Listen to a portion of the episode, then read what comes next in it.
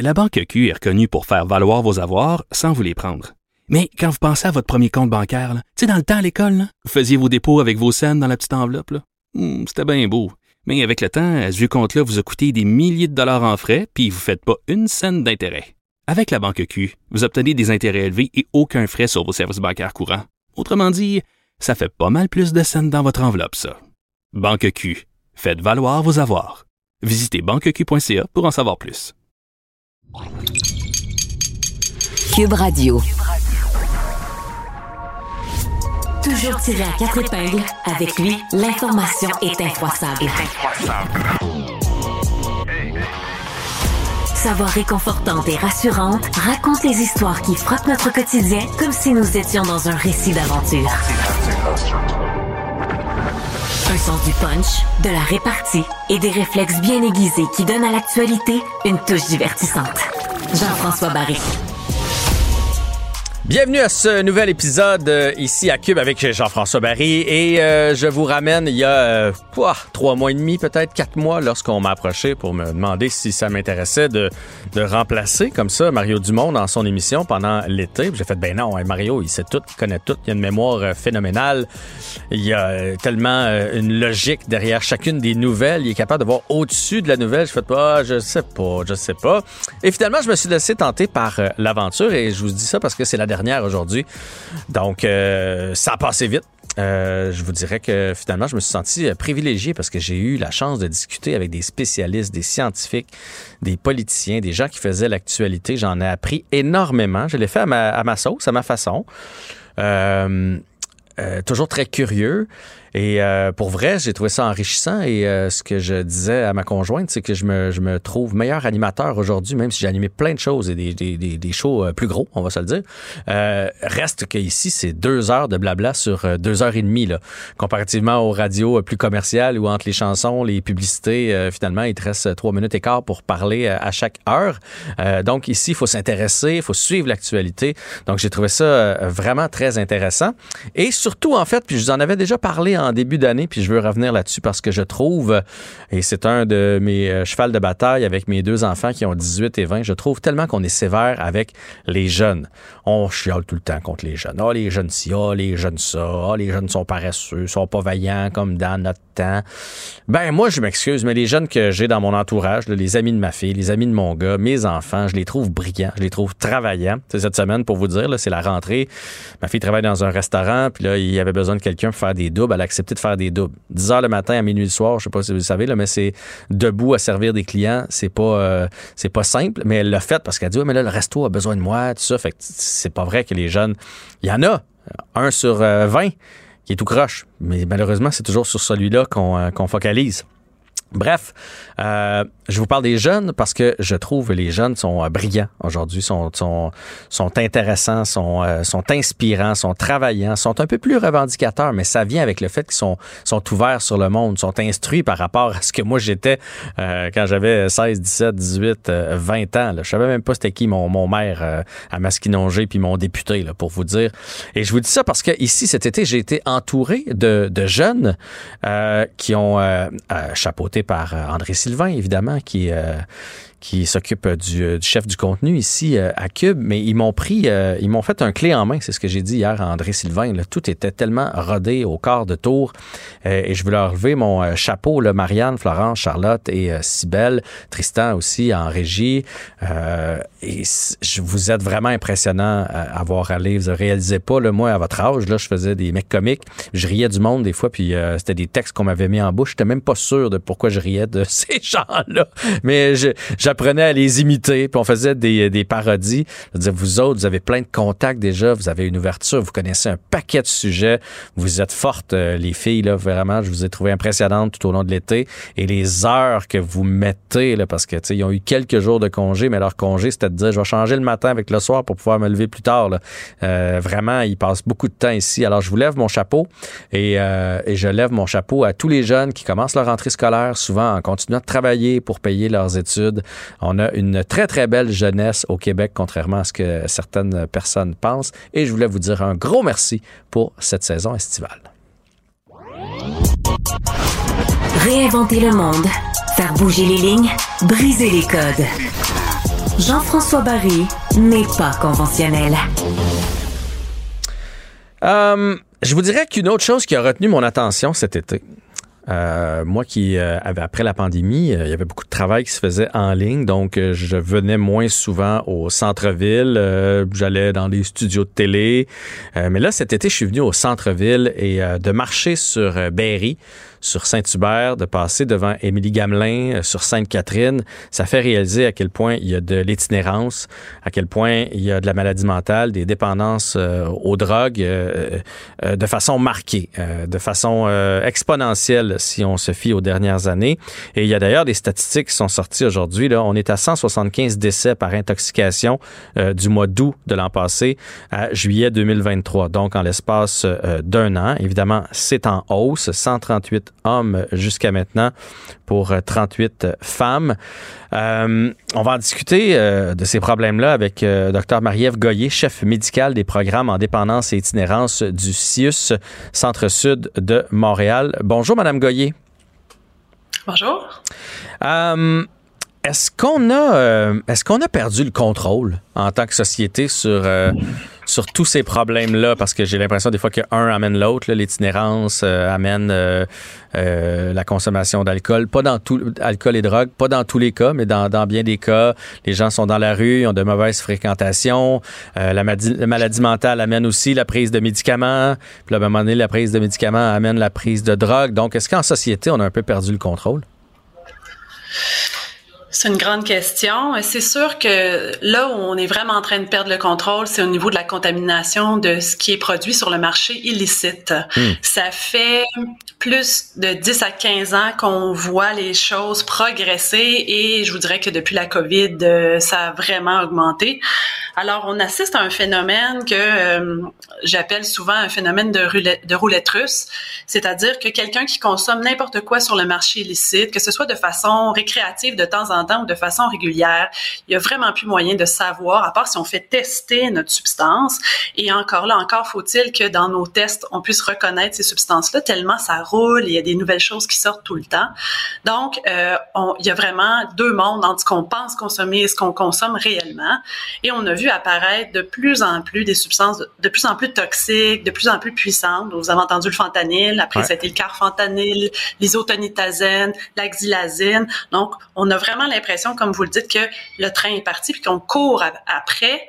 Et c'est des substances qui induisent des tolérances de plus en plus élevées. Donc, c'est mhm. difficile pour moi, par exemple, comme médecin, de plus en plus de soigner les personnes qui veulent un traitement je veux quand même dire qu'il existe des traitements et qu'effectivement, il faut aller vers ça quand c'est ça qui est souhaité. On peine aussi à rendre les, traitements aussi accessibles qu'on le voudrait, mais c'est vrai de dire que même avec nos traitements, des fois, c'est comme si on n'arrive plus à rencontrer la tolérance des gens puis à les soulager adéquatement. Oui, parce que là, on parle des décès. J'ai parlé des décès comme statistique, mais on parle aussi de 708 interventions euh, d'urgence, euh, 547 où on a dû administrer le naloxone. Je ne sais pas si je le prononce bien. Naloxone, c'est ça qui, est. Ben, l'analoxone, l'antidote, oui, pour euh, les surdoses d'opioïdes. Donc, euh, donc c'est très, très répandu. C'est quoi la solution pour avoir de la marchandise de meilleure qualité? C'est ça le problème? Ben, il n'y a pas une seule solution. Évidemment, une crise de santé publique aussi grande pour créer plus de 36 000 décès au Canada, puis faire euh, réduire pour la première fois l'espérance de vie chez les hommes canadiens, euh, ça va demander plusieurs choses. Donc oui, l'accès à l'analoxone, c'est l'antidote. Puis j'invite les citoyens en cette journée de sensibilisation aux surdoses à en avoir sur eux. Euh, comme ça, s'ils rencontrent quelqu'un en, situation de surdose, ben, ils pourront intervenir. Mais je l'ai dit tantôt, ça prend de l'accès au traitement. Ça prend aussi plus en plus d'accès à des services de consommation supervisés où on peut consommer en toute sécurité sous la supervision d'une infirmière, des services de détection de drogue. Mais vous posez une bonne question. Probablement qu'on est rendu tellement loin dans l'épidémie où on est rendu à regarder nos politiques publiques comme société. Rendre une drogue illégale, c'est criminaliser des gens, les mettre en danger, faire en sorte que les gens vont consommer et donc décéder seuls. Et c'est ouvrir le, marché au marché noir, au marché illicite, à plein de sortes de produits sur lesquels on n'a plus du tout de contrôle. Fait qu'il est temps qu'on pense à des choses comme, par exemple, la décriminalisation ou des options de légalisation pour savoir ce que les gens exactement ont entre les mains. Et ça, vous pensez que ça réglerait le problème? Parce que ça faisait partie de mes questions. Même les centres supervisés, euh, où on peut aller consommer. Euh, je me dis, la personne qui va là, va euh, ou a déjà une dépendance, ça ne veut pas dire qu'elle va toujours aller là-bas. Donc, tu crées la dépendance, une journée, tu es trop loin de ton centre, ben là, t'en prends dans la rue et, tu sais, je, on, leur, en faisant ça, on les supervise, mais on leur crée quand même une dépendance. On les, on les soigne pas, on les aide pas. Ben, c'est-à-dire qu'il y a, encore une fois, il n'y a pas une seule modalité qui règle un problème. À partir du moment où il va y avoir de la consommation, de toute façon, on est bien mieux de, de l'encadrer, de la superviser et peut-être même de s'assurer que la substance consommée ne sera pas toxique et qu'on sait ce qu'il y a dedans. Après, vous nommez la, la, la question de comment est-ce qu'on prévient ou comment est-ce qu'on peut faire en sorte que les gens ne se rendent pas jusque-là. Et là, oui, effectivement, comme société, ben, peut-être qu'on on peut se poser la question, qu'est-ce qu'on fait de nos populations les plus vulnérables? Mm-hmm. À l'heure actuelle, c'est comme si on avait un système inversé de santé où ce sont les gens qui ont un numéro de téléphone, un code postal un peu dégourdi avec Internet qui sont capables de euh, faire chercher les travaux d'astérix que ça prend pour aller chercher de l'aide. Puis on le sait tous que c'est pas simple. Donc imaginez si vous êtes dans la rue, pas d'Internet, pas de téléphone, comment c'est compliqué. Donc oui, il existe des solutions, mais il va falloir qu'on puisse investir, avoir des médecins, des infirmières, des équipes multidisciplinaires en plus grand nombre pour s'occuper de ces personnes-là qui ont grandement besoin de soutien.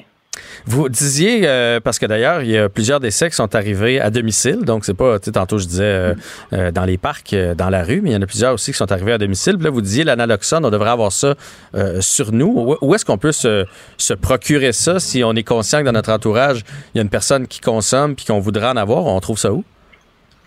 Oui, l'analoxone, c'est un l'antidote pour les surdoses aux opioïdes. C'est vraiment un peu comme le principe de l'épipène pour quelqu'un qui a une allergie. On peut aller chercher ça gratuitement en pharmacie puis dans plusieurs organismes communautaires. Ça peut être pour nous-mêmes, évidemment, on peut pas s'auto-administrer de l'analoxone quand on est en train de faire une surdose ou pour notre famille, nos amis ou comme citoyens si on veut en avoir. Donc on peut le dire au pharmacien communautaire, il va nous montrer comment ça fonctionne. Il y en a deux formulations. Donc j'invite les gens qui euh, viennent pas du réseau de la santé plutôt choisir la formulation intranasale, très très simple, un push-push euh, dans le nez, euh, mais toujours quand on l'utilise, d'avoir fait un appel au 911 avant pour être sûr que euh, reste pas seul et que la personne obtient les soins qu'elle a besoin. Ouais, ok. Donc pour que les soins soient en route pendant que nous on, on exécute avec l'analoxone.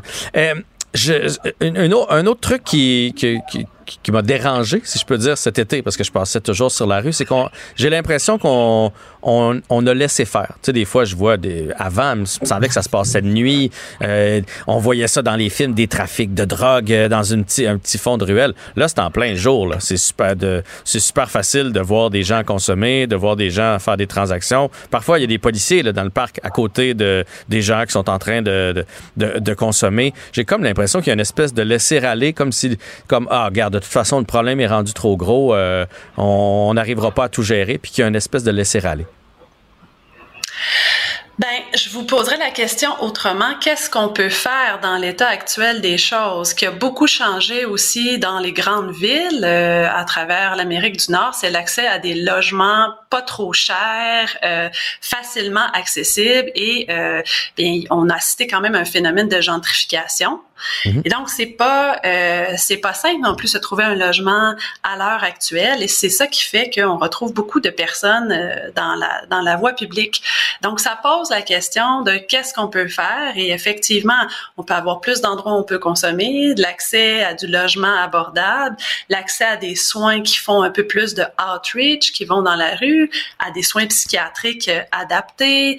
Euh, on a des listes d'attente en dépendance partout au Québec. Donc, il faut qu'on se décide si c'est une priorité. Il faut qu'on mette les, les bouchées doubles mhm. pour pouvoir euh, réussir. Mais vous voyez, il n'y a pas une solution magique. C'est une solution vraiment multimodale là, qui, qui peut faire en sorte. Et c'est peut-être pour ça que c'est aussi compliqué. Oui, Et, euh, et c'est de, de, plus en plus à travers le Québec aussi. avant, on avait l'impression que c'était concentré à Montréal. Maintenant, on a entendu en, cet été en Abitibi, en Estrie, euh, en Mauricie, euh, dans la, la, la, grande région de Québec. Donc, de l'itinérance, il, y, en a maintenant partout. Est-ce que, parce que là, vous m'avez parlé comme premier point, qu'est-ce qu'on peut faire? Vous m'avez parlé du logement. Est-ce que ce serait, mettons que vous, là, je vous donne le, euh, le choix de régler un problème en premier. Est-ce que c'est la santé mentale, l'itinérance ou euh, la consommation? Est-ce que si on enlève justement une partie de l'itinérance, ça va régler une partie de l'autre problème? C'est-tu ce que vous pensez? Euh, là, vous me donnez une grosse baguette magique. Là, c'est un choix difficile, mais je pense que le dénominateur de, commun de tout ça, c'est deux choses. Un, c'est la pauvreté ou les inégalités sociales. Euh, et le deuxième, c'est la stigmatisation. Hmm. Donc, j'ai besoin de deux baguettes magiques, une pour euh, régler la pauvreté, puis l'autre pour faire en sorte qu'on arrête de tomber dans le piège de la division. Tantôt, vous avez nommé un super bon exemple de dire, ah, les jeunes, on est sévère avec eux, on a le jugement facile. Imaginez quand vous êtes une personne dans la rue toxicomane. Tant que ces personnes-là vont être vues comme une autre classe de citoyens, tant que vous et moi, on reconnaîtra pas que ce sont nos frères, nos amis, nos collègues, euh, ben, ça va toujours rester des citoyens dont on s'occupe moins et on fournit pas les services euh. Je rappelle qu'on est à 36 000 décès au Canada. Imaginez le jour où on est à 36 000 décès de rougeole, de COVID, de SRAS. Ben, ça va faire longtemps qu'on va avoir déployé de grands services et de grands efforts. Donc, faut reconnaître qu'on n'est pas tous égaux devant la santé et devant la société. Et c'est là où le bas blesse. Et c'est là où j'invite les gens à pas tomber dans ce piège-là. Je comprends que c'est difficile quand ça arrive dans notre cours, quand ça arrive dans notre milieu, mais à la base de ça, il y a des gens qui sont souffrants et qui ont besoin de soutien. Ah, je suis d'accord avec vous. Euh, tout l'été, je me disais, faut que je fasse un micro là-dessus. faut que je fasse une intervention là-dessus, mais on dirait qu'on sait pas par, par quel bout de prendre ça. Puis souvent, là, je regardais les gens, puis là, je me disais, ça, ça pourrait être mon frère, ça pourrait être ma soeur, ça pourrait être euh, mon enfant qui, qui, se retrouve là, Je veux dire, tous ces gens-là ont été euh, dans une pouponnière un jour. Là.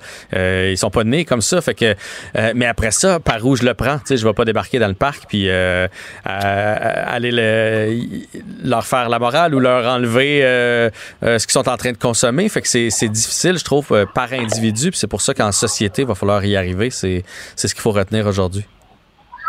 Oui, je pense qu'il va falloir le faire ensemble, puis il va falloir regarder les choses, plusieurs choses en même temps, incluant justement nos politiques publiques et euh, de, la façon dont on organise les choses, le logement, la pauvreté, l'éducation euh, et le stigma.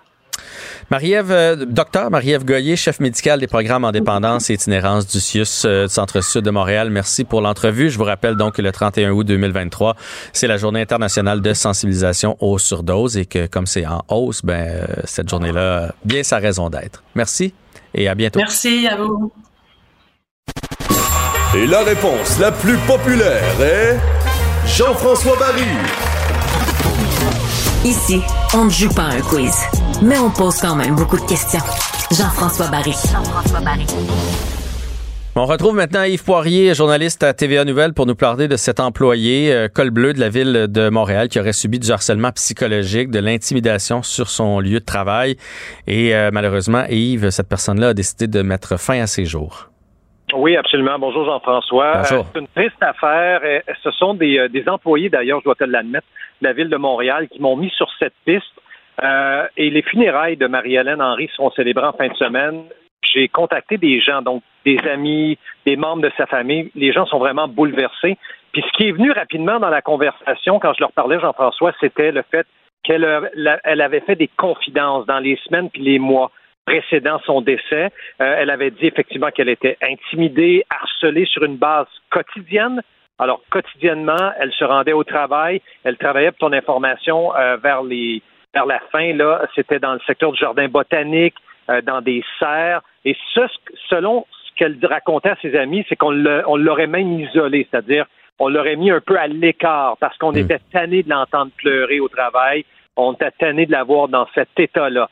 Je vais te raconter un peu le contexte, OK? Cette femme-là, elle est autiste, euh, mais elle travaille, elle est capable de fonctionner. Elle travaille depuis plusieurs années comme employée euh, col bleu de la ville de Montréal. Alors oui, c'est une femme autiste, fonctionnelle. Euh, d'autre part, son père était malade, donc elle était proche aidante. Euh, son père est décédé, donc elle vivait beaucoup, beaucoup d'émotions. Ça, elle transportait ça au travail. Elle était en arrêt de travail également en raison de cette situation-là, puis peut-être d'autres. Je peux pas te dire aujourd'hui en direct, puis je ne le ferai pas non plus que le harcèlement a contribué peut-être à son décès. Je vais laisser le bureau du coroner examiner ces pistes-là. Ça peut être un facteur contributif, Jean-François, peut-être, le harcèlement dont elle aurait été victime, mais ce sera au bureau du coroner d'examiner ça et je te confirme au moment où on se parle qu'il y a une enquête de la part du coroner. Une autre information importante que je dois dire dans ce dossier, j'ai communiqué avec le syndicat d'école bleue et ce qu'ils me disent, c'est qu'il y a trois mois, le syndicat d'école bleue, au nom de Marie-Hélène Henry, a fait une plainte à la ville, a dit, nous, on parle au nom de Marie-Hélène, on estime qu'elle est victime d'harcèlement et vous devriez vous occuper sérieusement de ce dossier-là. Hmm. Alors, il semble que peut-être rien n'a été fait. Est-ce qu'il y a eu des sanctions contre le personnel qui l'aurait intimidé? On en doute fortement. J'ai demandé à la Ville de Montréal, faites-vous une enquête interne? On refuse de me le dire étant donné la confidentialité du dossier de cet employé-là, mais la mairesse aujourd'hui quand même a offert publiquement ses condoléances à la famille de Marie-Hélène Henry. Elle a dit qu'elle était extrêmement désolée, que l'intimidation et le harcèlement au travail était c'était tolérance zéro et elle a tenu à le rappeler. Alors voilà pour l'essentiel, Jean-François. Yves, triste affaire. Euh, est-ce qu'on est-ce qu'on sait parce que généralement euh, lorsqu'on est employé de la ville, il y a un syndicat puis il y a des ressources lorsqu'on lorsqu'on on va pas bien pour n'importe quelle raison, là, que ce soit euh, l'alcool, du gambling ou peu importe. Donc elle, on, sent que Marie-Hélène Henry en avait beaucoup dans son assiette là avec son père. elle pleurait donc pendant pendant le travail.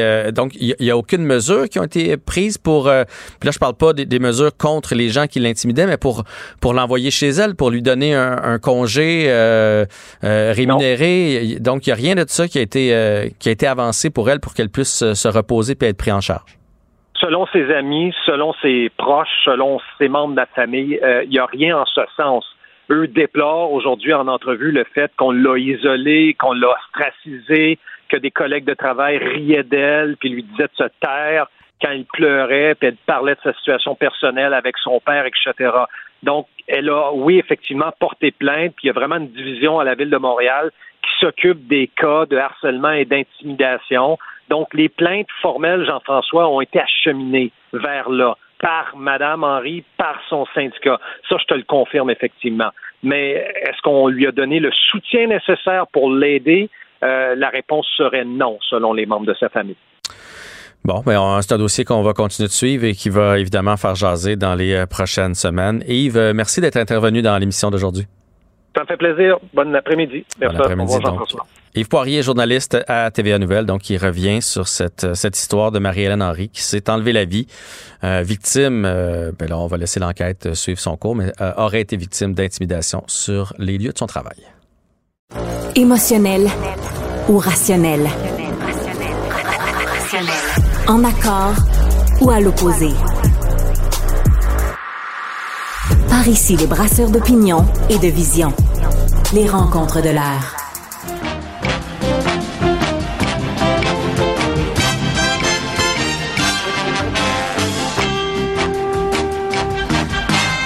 Tiens, tiens, tiens.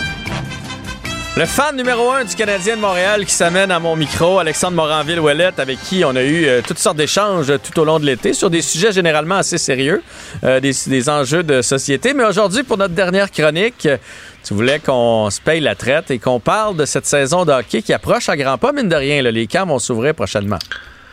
Ben absolument, les camps qui vont s'ouvrir, ça va nous donner du hockey à se mettre sous la dent. Jean-François, ça fait un petit bout quand même là depuis surtout l'élimination du Canadien. nous autres à Montréal, ça fait longtemps. ouais, fait un petit bout, puis ça fait quand même longtemps que le Canadien est techniquement éliminé des séries. Alors euh, voilà, on va encore avoir euh, au moins quelques mois d'espoir là, si c'est pas plus, du côté du Canadien de Montréal. Ça va être le fun. Première partie hors concours, je pense que c'est le 25 septembre, avant qu'on ait bien évidemment le les plein ça parties les unes après les autres contre les Maple Leafs de Toronto qui vont s'en venir après. Euh, quand des espoirs aussi qui va être le fun, Jean-François, je voulais absolument qu'on parle de hockey parce que chaque année, on finit là, par euh, ensemble discuter du Canadien de Montréal, se retrouver dans une chronique sport quelque part et autres. Moi, tu sais, j'ai une, euh, une foi inébranlable parce que c'est plus. Euh, je pense que c'est plus de la logique avec le Canadien de Montréal qu'il faut que j'aille, c'est de la foi. C'est ce que j'ai année après année, mais là, tu vois, on dirait. On dirait que je suis pas si, si nerveux que ça à l'approche de la saison cette année. T'es pas fébrile, c'est ce que tu veux dire? Ou t'es pas nerveux dans le sens que tu t'inquiètes pas pour les Canadiens, là? Ben, je m'inquiète pas pour les Canadiens. Ah Moi, je suis hein? que ça commence, mais ben, j'ai l'impression que peu importe ce qui va arriver, on va avoir une équipe qui va être le fun à regarder. Ben, je dis peu importe. L'an dernier, ça s'enlignait déjà pour qu'on aille, on s'entend, on n'allait pas faire les séries. La division dans laquelle on est, c'est toujours le problème aussi. La, division atlantique, le Canadien est tellement, tellement en retard par rapport aux monstres qui sont dans notre division. Boston, Toronto, Tampa Bay, Floride. C'est ça le problème. Ça, c'est le plus gros problème. Cette semaine, il y avait d'ailleurs un article là-dessus. Je me souviens pas qui a signé ça, puis je suis désolé de pas, de pas le citer. Euh, mais c'est qu'on est dans la. Ah, ben, c'est, en fait, c'est dans le guide des poolers que j'ai vu ça, parce que j'ai commencé à feuilleter mon guide pour préparer mes pools. On est dans la division de la mort. C'est comme ça que c'est appelé. Ça, c'est une, c'est une, euh, une phrase qui, qui, nous arrive de la Coupe du Monde. la Coupe du Monde, c'est un tirage, Coupe du Monde de soccer, puis il y a toujours une division qu'il y a trop de bonnes équipes dans cette division-là. Puis là, ils appellent ça la division de la mort. Mais le Canadien, c'est ça. Toronto, Tampa Bay, Floride, on sait déjà que ces équipes-là vont être en série. Fait que là, tu sais, t'en as trois que c'est réglé. Et Boston, Bergeron puis Krejci partis, ça va quand même laisser des traces. Marchand et vieillissant. Je te dis pas qu'ils seront pas en série, mais je pense que c'est plus jouable pour le Canadien. Sauf que là, t'as Buffalo qui... Buffalo, ça va éclore à un moment donné. Il y a trop de jeunes, trop de talents là. Ottawa sont en avance sur nous. Détroit est en avance sur nous. Fait que même si Boston descend, il y a une équipe qui va, qui va prendre le relais. C'est ça le plus gros enjeu, je trouve, pour le Canadien, c'est que dans notre division, puis on sait qu'on joue plus souvent contre les équipes de notre division, ben il y a du solide stock. Là. Ouais, puis il faut remonter au-dessus de cette division-là pour parvenir à faire les séries aussi. Ouais, c'est ça qui est un peu déprimant. Parce que en dehors de tout ça, je trouvais même que dès la saison passée, on avait quand même des éléments qui pouvaient promettre, dans le sens où on aurait pu avoir une saison un peu plus spectaculaire. Puis au final, qu'on fasse les séries ou qu'on le fasse pas, moi je veux que le Canadien performe quand même, nous intéresse, nous emballe avec des joueurs, puis on a ça là, là on, on dirait qu'on le voit là, la reconstruction qui s'en vient lentement mais sûrement avec le Canadien, c'est le fun. On a à presque, presque Jean-François Pensy, la moitié du club du Canadien de Montréal qui a 24 ans et moins en ce moment dans l'alignement de départ. C'est pas rien quand même là. Non non. Ce qui s'en vient pour le Canadien, c'est beau beau beau. Le futur est très très beau pour le Canadien. Ben, ouais, puis on, on a, c'est ça, là, c'est sans parler de toutes les recrues. Puis ces recrues-là, on va les voir quand? Mais très bientôt dans les matchs en pré-saison. ça, ça va être intéressant de voir c'est qui est capable de tirer son épingle du jeu parce qu'on en a des bons là. Hormis évidemment David Reinbacher qu'on a vu, euh, c'est qui est notre dernier choix de repêchage, un défenseur qui risque d'être excellent ma foi, qui joue déjà dans une ligue d'hommes. Mais là après ça, tu ajoute les Logan Maillot de ce monde qui a maintenant le, feu vert officiellement pour jouer éventuellement Joshua Roy, Owen Beck, Emil Heinemann, Philippe Messard, Sean Farrell. Il y, a du bon joueur au pied carré dans le pipeline du Canadien ça, déjà, faisait un petit bout, on dirait qu'on n'avait pas ça. Là.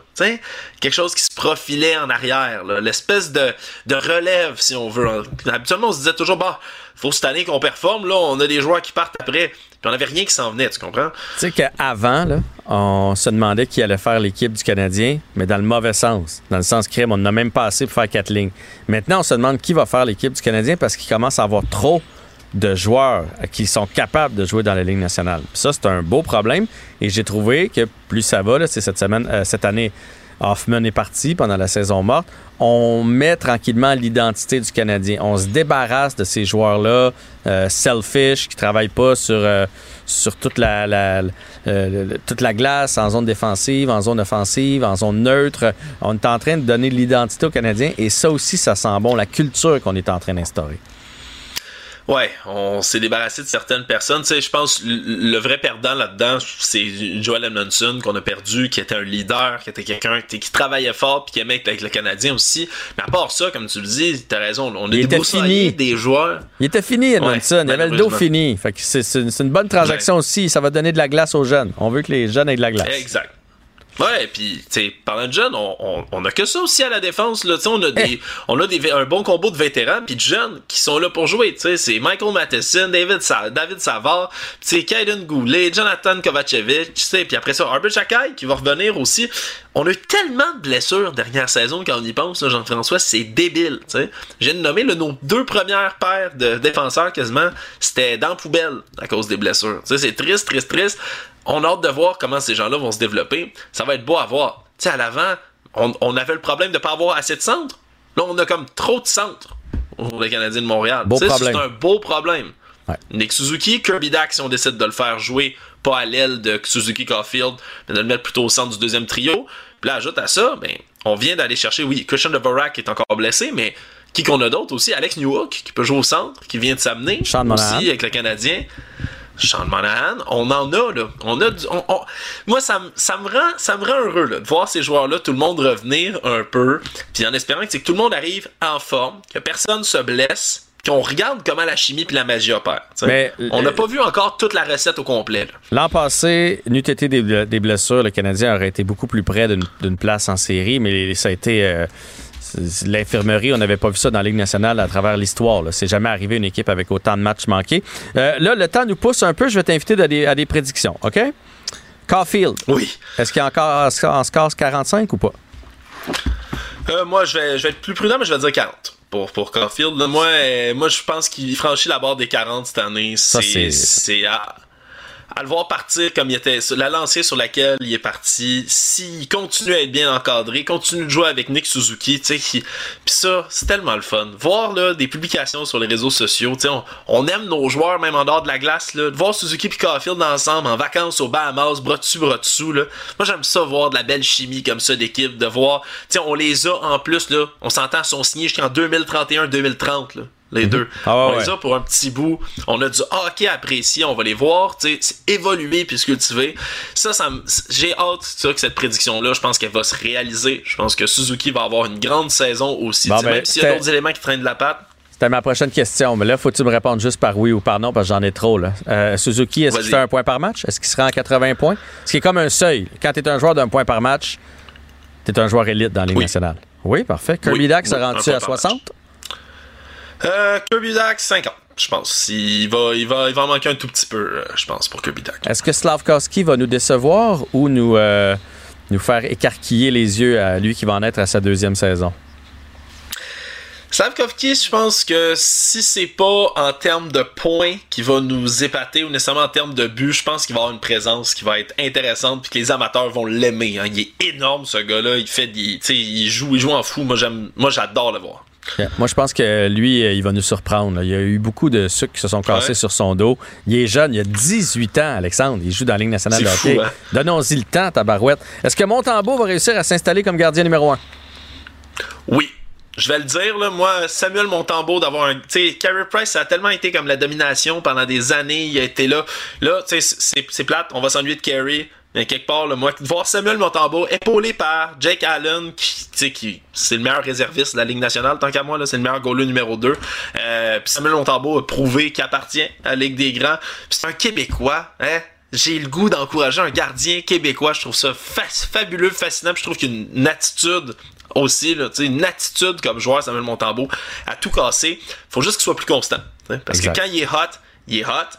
Quand il l'est pas, c'est plus difficile. S'il est aussi constant dans ses bons moments, là, moi, je pense qu'on a un bon gardien. Les gardiens un peu plus échevelés, comme c'est le cas, il est moins compact qu'un Carey Price. Euh, Samuel Montembeau, c'est souvent ça que ça donne. Quand il c'est plus un gardien de réflexe. quand il voit tout, il voit tout. Quand il voit pas un soir, ça fait un peu plus mal. Et moi, je pense que notre surprise de l'année, ça va être Caden Goulet. Lui, l'année passée, je l'ai adoré jusqu'à sa blessure. Je pense qu'il va s'établir comme un pilier à la défensive du Canadien et éventuellement un excellent, excellent défenseur dans la Ligue nationale de hockey. On aura la chance de s'en reparler. Le tournoi de golf va arriver sous peu. Les matchs blancs contre rouge et on va avoir une belle saison. Un petit 20 sur le Canadien qui fait série ou pas cette année, Jean-François? Ah ben écoute, je peux t'en mettre 40 si tu veux. Le Canadien n'a aucune chance de faire les séries cette année, mais on va être plus proche. Bon, mais regarde, je garde ça à 20 20 que le Canadien fait série cette année, Jean-François. Je suis pas prêt à monter à 40 encore. Ben moi, c'était l'inflation. C'était 20 l'année passée. Fait que je l'ai emmené à 40. Oh, on peut savoir de quoi d'épargner par l'inflation, s'il vous plaît? OK, notre, pari va rester, va rester à 20 Alexandre, merci pour cette euh, belle, euh, belle été qu'on a passé ensemble. Puis de toute façon, on va se reparler euh, dans l'émission de Mario à partir de mardi. C'est un grand plaisir, Jean-François. Merci pour l'été. Salut. Bye. La Banque Q est reconnue pour faire valoir vos avoirs sans vous les prendre. Mais quand vous pensez à votre premier compte bancaire, tu sais, dans le temps à l'école, vous faisiez vos dépôts avec vos scènes dans la petite enveloppe. Hmm, c'était bien beau. Mais avec le temps, ce vieux compte-là vous a coûté des milliers de dollars en frais, puis vous ne faites pas une scène d'intérêt. Avec la Banque Q, vous obtenez des intérêts élevés et aucun frais sur vos services bancaires courants. Autrement dit, ça fait pas mal plus de scènes dans votre enveloppe, ça. Banque Q. Faites valoir vos avoirs. Visitez banqueq.ca pour en savoir plus. Débusquer les arnaques. À la recherche d'indices, trouver des solutions. Pour lui, l'actualité est un jeu. Jean-François Barry.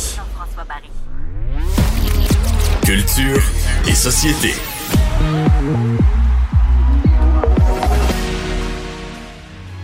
And the weather's so breezy. Man, why can't life always be this easy? She in the mirror dancing so sleazy. I get a call like, Where are you, Yeezy? And try to hit you with the old wacky. Till I get flashed by the pop On entend du euh, Kanye West parce que euh, il a reçu une gâterie sur un bateau à venir. J'imagine que tu parles d'un. C'est quoi? Il a reçu un gâteau, il a reçu euh, un clown. Euh... Un gros clown, effectivement. une gâterie sexuelle, OK, oh! mon Dieu. Oh, cette gâterie-là! Oh! Une gâterie sexuelle, exactement. Puis là, Kanye West, bon, fait jaser ça depuis plusieurs années. On se rappelle qu'il a voulu euh, se présenter comme euh, pour devenir président des États-Unis. Ensuite, il a appuyé euh, Donald Trump. Il y a eu de nombreux propos antisémites qui font en sorte que de nombreux fans ont décidé de laisser tomber. Et là, il fait jaser justement parce que lui et sa nouvelle compagne sont en Italie, Jean-François, depuis quelques jours déjà. Et il suscite, écoute, l'Italie, là, il y a certains, certains même politiciens qui leur ont demandé de quitter tout simplement l'Italie. Donc, il y a Bianca Sansori, qui est sa, sa plus récente conjointe, plus récente épouse, qui, depuis quelques jours, a paradé, mais dans des vêtements, un legging beige transparent où tu vois tout de A à Z avec des tops, les fameux crop tops, là, où on voit le, nombril, mais tellement transparent que tu vois vraiment les, seins, les mamelons. Et là, ça, ça a plus ou moins passé. Je te dirais, ça a choqué beaucoup de gens. Et ces photos, font le tour du monde depuis environ deux semaines avec des, des tenues toujours de plus en plus provocatrices. Donc déjà là, euh, de nombreux Italiens avaient très hâte de voir Kanye West partir. Et il y a une ah. vidéo qui circule depuis 48 heures. On le voit dans une petite embarcation. Il est à Jean-François à 3 mètres. Okay, Mais non, c'est ça qui dérange. Parce que là, je suis en train de le regarder. je veux dire, pour vrai, mettons que je pars en plein milieu euh, d'un lac, là, puis je suis seul avec ma blonde. Je peux bien faire ce que je veux. Mais là, lui, imaginez, vous êtes dans le dans le vieux Québec, vous êtes en train de manger sur une terrasse sur le bord de l'eau, il est à 3 mètres du bord de l'eau. Là. Il, Exactement. Il est à côté. Il, il, a, il, a, une gâterie à côté. là, là, donc là, dans l'image qui circule, il y a un bateau tout d'abord avec des touristes, donc ils sont cinq, six personnes qui passent à quelques mètres à peine.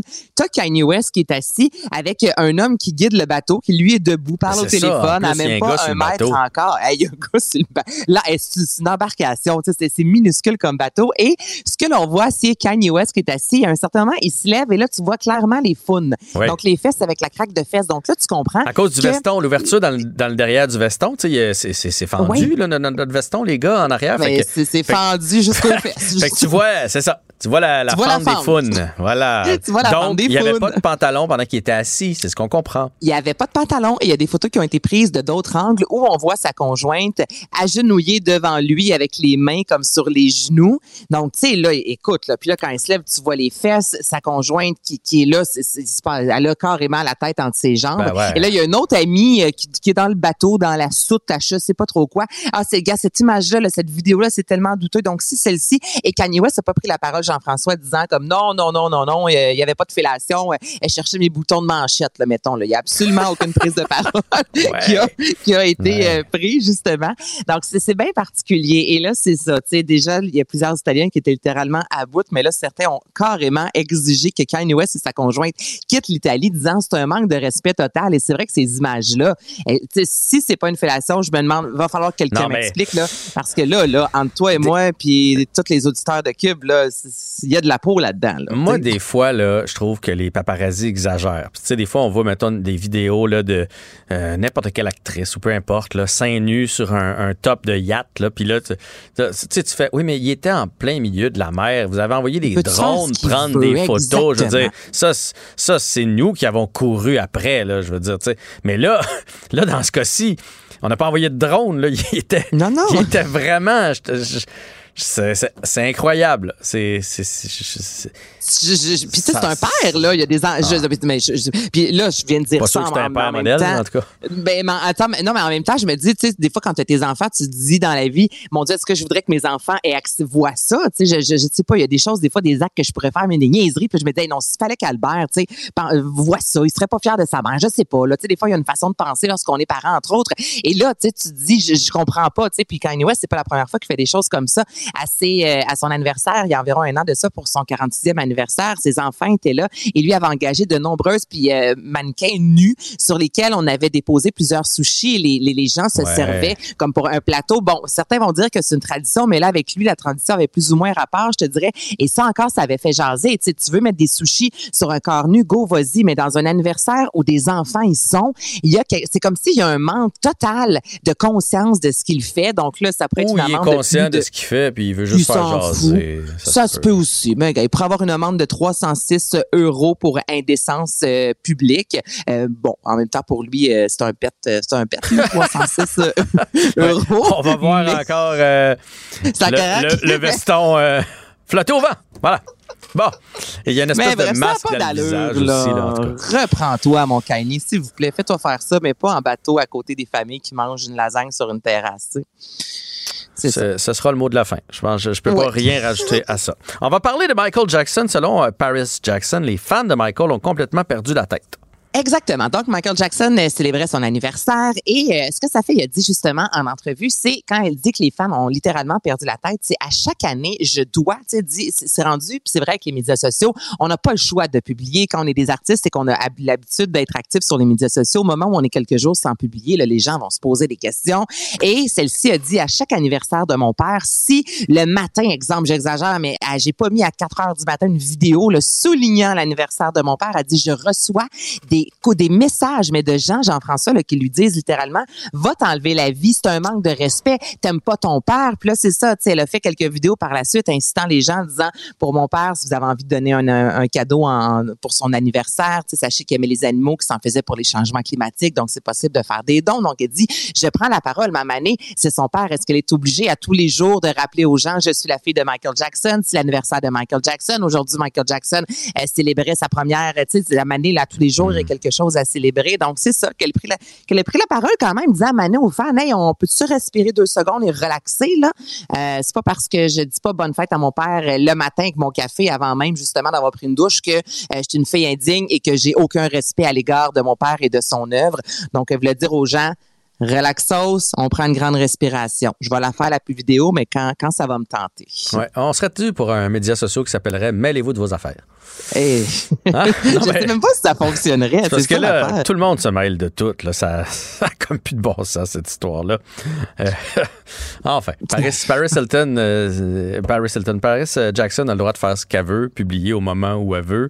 Puis à un moment donné, ça fait combien d'années qu'il est mort, Michael Jackson, tu sais on est aux alentours de 25 ans. C'est combien de temps? Je, cherche. Ça doit faire un 15 ans, certain. Un bon 15 ans, non, pas, 25 ans, pas, non, pas 25 ans. En le disant, j'étais là, non, Anaïs, là, t'es nul en maths. Je me souviens ce matin-là où je travaillais. Moi aussi à la euh, radio, fait que j'avais environ 22 ans. Fait que c'est ça. T'es d'un temps. Exactement. 25 juin 2009, comme me dit. Donc, 14 euh, ans. Donc, on n'était pas loin. Ah, j'ai le 25 à cause de la date. Je savais que le 25 était important. J'ai dit 25 ans, mais c'est ça, c'est le 25 juin. Je savais que le 25 était à quelque part là-dedans. Je suis pas tant à côté de la traque, mon JF. Non, non, non, t'es toute là. Et non à côté de la craque.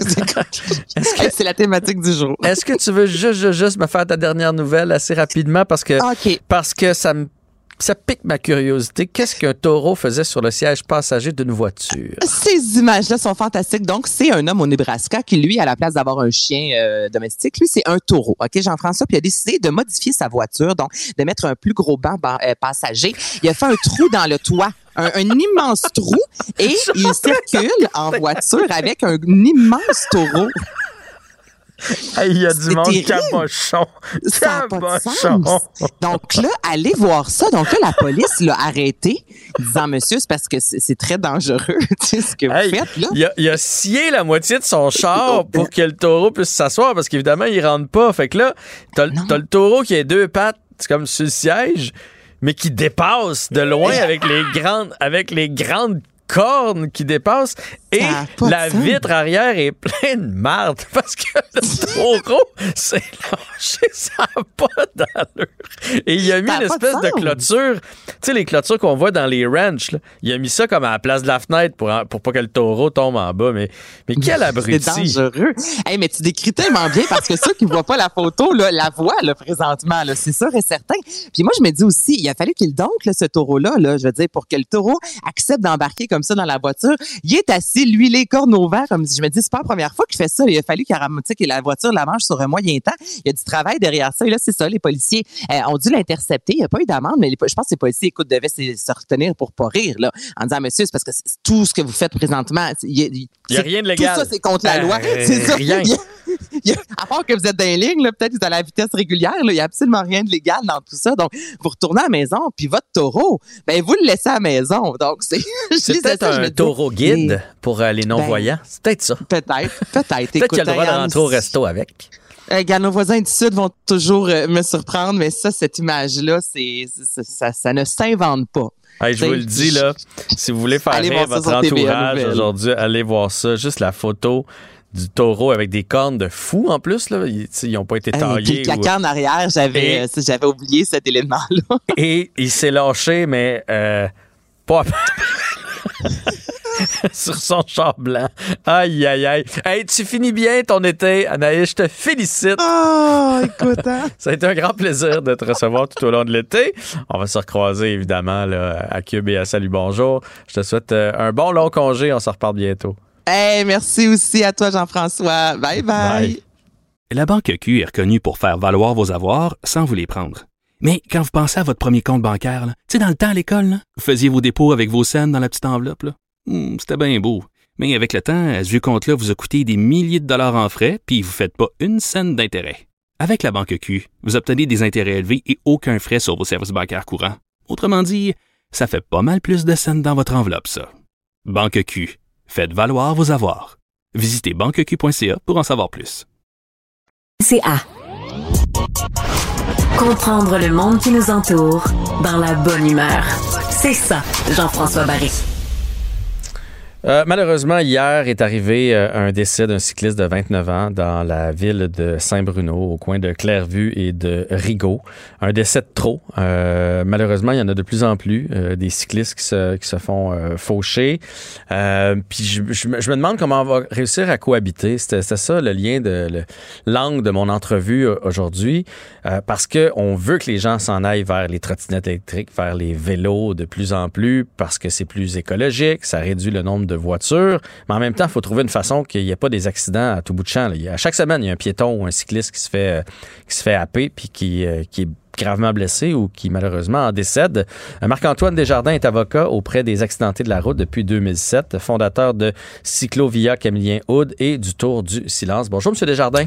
Bonjour, M. Barry. Merci de l'invitation. Ben, ça fait plaisir. J'aurais aimé mieux dans d'autres circonstances, mais évidemment, ça prend toujours un, décès comme ça pour qu'on qu'on en parle. Et la, première question que j'ai pour vous, moi je vous le dis, j'ai une peur bleue que ça m'arrive de frapper un cycliste. J'ai peur parce que il faut avoir les yeux partout présentement quand on est automobiliste, mhm. particulièrement à Montréal, parce qu'il y a une piste cyclable, les vélos. Euh, mhm. Tu sais, des fois, il y, a, toi, il y a les voitures stationnées, la piste cyclable est de l'autre côté. Ils sont pas, sont pas si faciles à voir.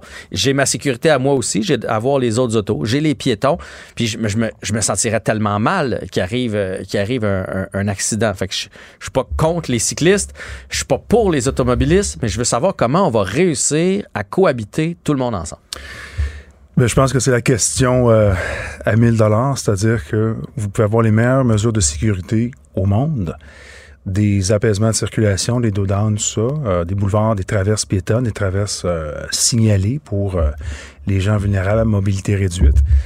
Écoutez, s'il y a une voiture qui fauche une autre personne, une tonne d'acier contre 150 livres de chair, poser la question, c'est d'y répondre. Et il y a une tendance aussi à avoir de plus en plus de voitures en, milieu euh, périurbain, en banlieue. Les gens euh, achètent des voitures, c'est très euh, commode, on dirait, parce que le transport en commun n'est pas nécessairement optimal. Je défends beaucoup d'accidentés de la route qui sont des cyclistes, des piétons qui se font frapper et des automobilistes, des motocyclistes qui se font frapper aux intersections. La majorité des accidents, M. Barry, c'est aux intersections, malheureusement. Mm-hmm. On le voit. C'est ça qui est arrivé avec le jeune homme de 29 ans. Il est décédé trop jeune. On n'a pas une vie pour mourir à 29 ans. Et cet, euh, cet homme-là est mort au carrefour des rues Rigaud et euh, Clairvue.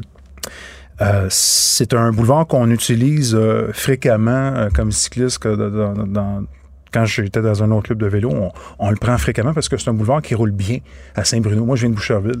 Alors, c'est un endroit que je connais bien. Puis on arrive à l'aéroport de Saint-Hubert. C'est un endroit fantastique. Puis après ça, on revient par Sainte-Hélène avec Longueuil. Ouais, puis c'est dans. Moi, je viens de Saint-Bruno, là. Fait que c'est pas une place euh, où les autos roulent vite. Logiquement, c'est un petit quartier, là. là, c'est un 18 roues. C'est un, non, c'est un 10 roues que. C'est un, un, camion, là. camion je, ben, suis pas, trop bon avec les, les le nombre de roues, mais c'est un, un, camion de moyenne grosseur. Il plus que ça. Ouais. C'est un camion. On voit aussi qu'il y a une zone euh, industrielle euh, non loin de ça, entre la 30 aussi. Alors, il y a tout un facteur aussi de cohabitation. Mais bon, la question, c'est il peut y avoir des mesures, mais il faut aussi que les, les gens se responsabilisent eux-mêmes. Si vous roulez avec votre voiture à 150 km/h ou 160, ben ça se peut que s'il y a un accident qui arrive, vous soyez plus euh, plus blessé ou vous blessiez plus parce que vous allez trop vite.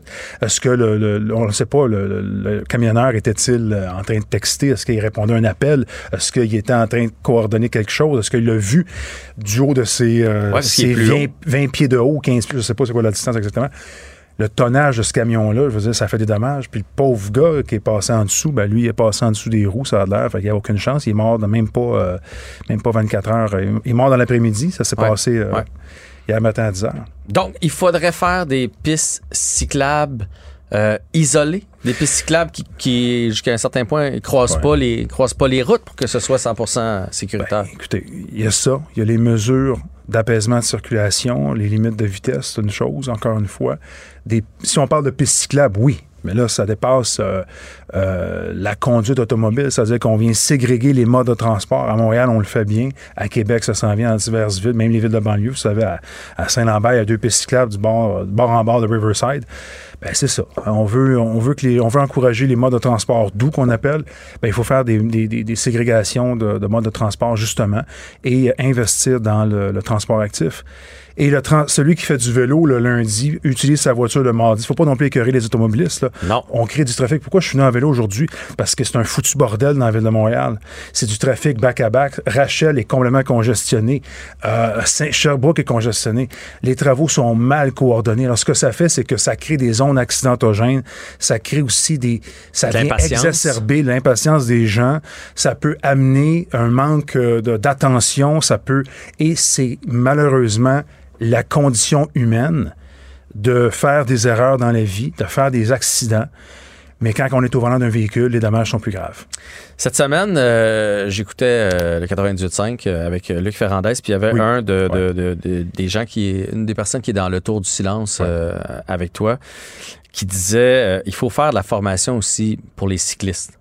parce, parce que on, des fois, j'ai l'impression que les cyclistes se disent, c'était l'automobiliste, ça me laissait passer euh, partout. Mais, mais des fois, euh, il faut qu'ils respectent eux aussi les, les, le, code, le code de la route. Là. Quand ta tombe, elle vient juste de tomber verte, logiquement, t'as pas le droit d'être sur ton air d'aller puis de la, mm-hmm. puis de la franchir euh, sur la voie de droite, ce genre d'affaires-là. Donc, il faudrait, il faut continuer de dire aux automobilistes, faites attention, vous êtes plus gros. Vous allez toujours faire mal aux plus petits. Mais il faut que les cyclistes mm-hmm. aussi euh, se responsabilise? Est-ce que ça prendrait plus de prévention, des cours dans les, écoles, un petit... Euh, je ne sais pas de quelle façon y arriver, mais il faut que les cyclistes soient conscients des dangers aussi. Il y a des programmes qui sont euh, instaurés aussi par Vélo Québec. Moi, avec ma cyclovia que je fais sur Camille ben, c'est justement ça qu'on fait. On veut amener à, à enlever les voitures le temps d'une après-midi, d'une matinée. On veut développer cette culture-là, comme on voit partout dans le monde, notamment le parc de la Gatineau depuis 1970. Il y a des villes, il y a des communautés qui sont plus avancées que d'autres en termes de, du vivre ensemble, en termes de favoriser les, les plus vulnérables. Qu'est-ce que ça prend? Oui, de la, vulgarisation, ça prend de l'éducation de toutes parts, ça prend aussi plus de patience dans la vie, ça prend une espèce d'intuition de, de, penser à son prochain, le concept de vision zéro qu'on retrouve à travers le monde, notamment à Copenhague. Vision zéro, c'est justement d'avoir aucun accident mortel et blessé grave. Alors pour ça, on applique des mesures d'apaisement de circulation. Faut pas empêcher les voitures de rouler, c'est pas ça. C'est bon pour l'économie, c'est bon pour tout. Comme je vous dis, faut pas qu'on écœure le monde pour rien en créant des goulots d'étranglement. Mais il faut qu'on coordonne tout ça, qu'on ait une synchronisation à basse vitesse intelligente. Même les pistes cyclables sont pas synchronisées sur, euh, à bien des endroits à Montréal. Même le rêve Saint-Denis n'est pas synchronisé. Alors, ce que ça fait, c'est que vous avez beau avoir les meilleures implantations de mesures sécuritaires avec les normes du NACTO. Vous allez avoir quand même des voitures qui vont être écœurées, des cyclistes qui vont brûler les feux rouges. C'est une question de délinquance, c'est une question d'éducation. Moi, je vois souvent des cyclistes qui ont manqué de frôler des piétons, qui ont manqué de rentrer mhm. dans une dame. Je suis allé donner une volée de bois vert à ce gars-là, puis même une fille plus tard est arrivée au coin de la rue, puis on, l'a. alors, c'est de la responsabilité de tout le monde. Mais encore une fois, le monde est ce qu'il est. Est-ce qu'on va empêcher les accidents et les événements fâcheux d'arriver? Non, on n'est pas des automates. Mhm. L'intelligence artificielle n'est pas encore là pour tout le monde on ne peut pas contrôler 100% de nos allées et venues. Ça reste qu'on doit gérer le chaos forcer, avoir de la coercition, des amendes pour tout le monde. Le code de la sécurité routière s'applique pour tout le monde. Et il y a aussi un enjeu qui s'en vient, attachez vos ceintures les, les, les scooters électriques qui sont d'un fort tonnage sont aussi hauts qu'une moto. Ça, ça n'a pas de sens sur les pistes cyclables, à travers les piétons, à travers les trottinettes, à travers les gens à mobilité réduite. Et là, ce qui va arriver, puis là, c'est pas couvert par la SAC. Là. Moi, je peux pas avoir de clients qui sont euh, scooters vélo. Là. un scooter qui rentre à 32, 34, puis il y a une tendance vicieuse à modifier les moteurs des scooters électriques pour les débloquer, pour ben aller encore plus vite. Sûr. Là, on est ailleurs. Dans, plus dans quelques mois, quelques années, ça va être un enjeu criant parce que là, on va avoir des accidents violents avec blessés graves qui ne seront pas couverts par la SAC. C'est une réflexion à avoir. En tout cas, la réflexion la plus importante, c'est le respect, le respect des autres euh, sur la route. Euh, le vivre ensemble, c'est pas juste la question de la diversité, la couleur de peau, euh, la religion, l'orientation sexuelle ou ce que vous croyez, c'est aussi les modes de transport. On se fait gargariser par une espèce de, discours d'identité, mais on doit aussi avoir le vivre ensemble puis le civisme, des, des, des, règles de citoyenneté qui incluent le transport puis la mobilité active.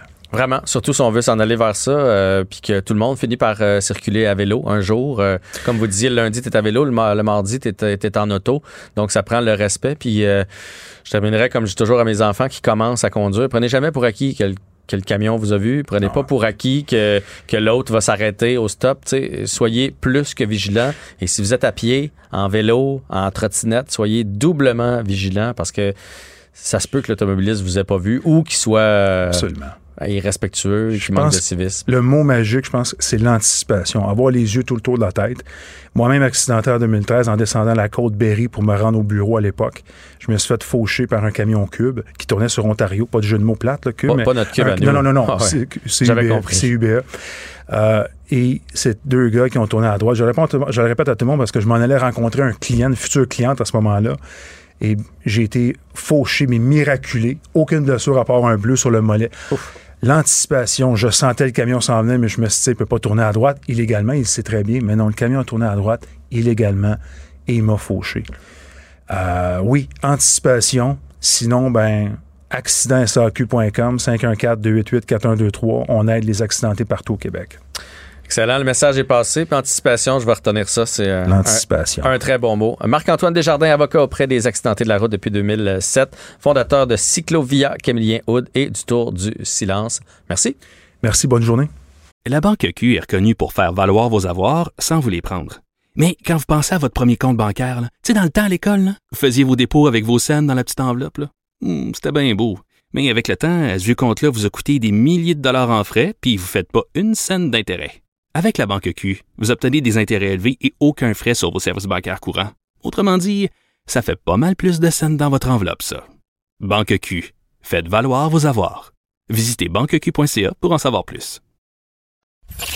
Sympathique et toujours souriant, son image parfaite ne lui empêche aucunement d'être un bon débatteur et un libre penseur. Jean-François Barry. Chronique automobile avec Antoine Joubert du Guide de l'Auto. Salut Antoine. Salut. Hey, c'est la fin d'une époque chez Volkswagen. On va enlever la boîte manuelle sur la GTI. Et c'est un deuil pour moi, Jean-François. Ah ouais, hein? toi, t'es un vrai. Ben, en fait, ce genre de voiture-là, pour moi, ça vient avec une boîte manuelle. Ça fait partie du plaisir de conduire une GTI. Écoute, euh, de plus en plus de GTI sont vendus avec des boîtes double embrayage, des boîtes euh, automatiques euh, robotisées. Et c'est correct, il y a bien des gens qui aiment ça, mais les puristes, j'oserais dire, et ceux qui aiment les GTI depuis des décennies, ne dérogent pas de la boîte manuelle. c'est une excellente boîte manuelle qu'on a toujours eue dans la GTI. Puis quand je dis la GTI, c'est aussi la Golf R, hein, parce que la Golf R va aussi perdre sa boîte manuelle. Et ce qui est assez particulier, c'est qu'on sait que les Européens ont toujours été beaucoup plus friands de boîtes manuelles que la moyenne des Nord-Américains. Euh, sauf que dans le cas de la GTI et de la Golf c'est le contraire. Depuis déjà plusieurs années, on n'offre plus de boîtes manuelles sur le marché européen. Il n'y a qu'en Amérique du Nord euh, qu'on continuait d'offrir une boîte manuelle à la demande des consommateurs. Et là, ben, question de question de finances et question de distribution, bon, on a, choisi tout simplement de tirer la plug sur la boîte manuelle. Euh, ça se fait pas immédiatement. Une bonne nouvelle, c'est que ça se fait pas immédiatement. Il y aura une version de la GTI qu'on va appeler 380 qui va être offerte en 2024 avec boîte manuelle à 36 795 plus option. Euh, mais ça sera la seule. Même chose pour la Golf qui va distribuer en édition très limitée avec une boîte manuelle et après quoi ça sera terminé.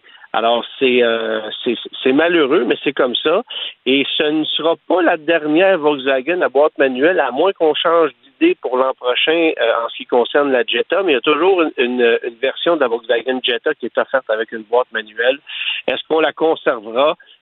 J'en doute personnellement, mais, euh, mais pour l'heure, c'est toujours au catalogue. Après quoi, ce sera terminé pour les boîtes manuelles chez Volkswagen. Alors, c'est, c'est d'une tristesse. Euh, tous ceux qui travaillent chez Volkswagen en sont déçus, euh, mais c'est une décision typique nord-américaine. Évidemment, ben, le Canada subit les, les contre-coups des décisions des États-Unis. Mhm. Euh, la, distribution est trop faible chez nous pour qu'on puisse avoir un poids suffisant pour prendre nos propres décisions chez Volkswagen. Alors voilà ce qui arrive. Est-ce que ça veut dire, comme la, Charger, là, que tu me disais que ça allait être la dernière édition euh, à essence, qu'elle avait pris de la valeur, est-ce que ça veut dire que la GTI, là, les gens vont se l'arracher en se disant c'est la dernière fois, puis si t'en as une usagée d'il y a deux, trois ans, ça se pourrait que ça fasse un bon spectaculaire? C'est sûr que si tu as mis la main sur une... Euh, la GTI, j'ai hâte de voir, parce que une GTI, il y en a en quantité assez suffisante pour le moment pour que ce soit des voitures qui euh, maintiennent leur, valeur sans nécessairement en prendre. Dans le cas de la Golf R, c'est sûr qu'une Golf R qui est livrée aujourd'hui avec une boîte manuelle, elle peut être revendue le lendemain avec 10-12 000 de profit facilement. Oh. Alors, euh, c'est une voiture qui va se vendre un peu plus de 50 000 et qui va se revendre euh, en surenchère à 62, 64, 65 000 actuellement. pour, pour une pour une Golf R 2023 qui serait neuve. Euh, ça sera sans doute la même chose pour des modèles 2024 qui seront en tirage encore plus limité dans le cas des manuels, parce que c'est évident que oui, on, on, on mentionne qu'on va offrir la manuelle pour 2024, mais la vérité c'est que il y a des restants, euh, il, y a, quelques boîtes manuelles encore disponibles. On va les assembler assez rapidement, mais euh, à partir du euh, à partir du, printemps, j'irais même de l'hiver 2024, la production va se terminer. Là. Alors l'idée, c'est de c'est de dire oui, il y a une édition limitée qu'on va faire pour 2024 de ces modèles-là, mais on va les fabriquer rapidement. Après ça, ça, on va tirer un trait et le reste, ça sera que des boîtes DEG. Là, le prochain sujet, tu me perds un peu. Fisker, que je ne connais pas, va débarquer dans, le, dans le VUS Ocean. Là, c'est quoi Fisker? Alors, Fisker, c'est fascinant parce que c'est une entreprise américaine, une entreprise californienne, d'un, propriété d'un personnage qui est assez coloré, qui est un grand designer automobile, j'oserais dire. C'est à lui qu'on doit la, la, Fisker Karma, qui est une voiture qu'on a vendue ah, il y a une douzaine d'années. Euh, lui avait, avait, avait, avait designé cette voiture-là, avait fait appel à des composants General Motors pour en faire une voiture hybride. alors, on utilisait notamment un moteur de Pontiac Solstice avec de l'hybridation, mais dans une voiture qui était à couper le souffle au niveau du design. Ah Cette hein? voiture-là a été abandonnée, rachetée et reprise par une compagnie qui s'appelle Karma Revero aujourd'hui, qui est, une voiture distribuée en quantité ultra limitée et, ça n'a jamais été très, très impressionnant au niveau de la qualité de, fabrication, de la fiabilité, etc. Mais ça a toujours été une voiture très euh, impressionnante au niveau de ses proportions, au niveau du design. Il y a même des entreprises américaines qui avaient modifié ces voitures-là pour en faire des muscle cars avec des moteurs de Corvette. Bref, euh, c'est une voiture qui a marqué l'imaginaire. Euh, et Henrik Fisker, a décidé de lancer sa propre entreprise de véhicules électriques. on, le voit depuis quelques années, avait dévoilé en novembre ou en octobre 2021 au salon de l'auto de Los Angeles le euh, Fisker Ocean, qui est un VUS format euh, format CRV RAV4 dans ce dans ce genre-là, mais au design très réussi, avec la particularité d'avoir euh, un panneau de toit qui est un qui, qui est en fait un, un, un, panneau solaire, donc ça va permettre d'alimenter plusieurs accessoires de ce véhicule électrique à bord du véhicule pour qu'ainsi la batterie du véhicule puisse euh, ne se charger que euh, de la motorisation. Euh, hmm. c'est aussi un véhicule qui a la particularité d'avoir l'ensemble de ces de ces glaces qui sont ouvrantes, à l'exception du pare-brise évidemment. Donc eh. même les glaces de custode, celles du haillon, on peut les on peut les abaisser complètement. Donc on roule au grand vent avec ce véhicule-là, mais qui a, qui, a, qui a, un format assez traditionnel. Et là, ben ça commençait à stagner. On se demandait ce qui se passait avec Fisker parce que, évidemment, question d'homologation, euh, est-ce que ça s'en vient sur notre marché? On en a beaucoup parlé. Henrik Fisker est un personnage euh, connu, coloré. Il a fait beaucoup d'entrevues. J'ai pu lui parler à deux reprises.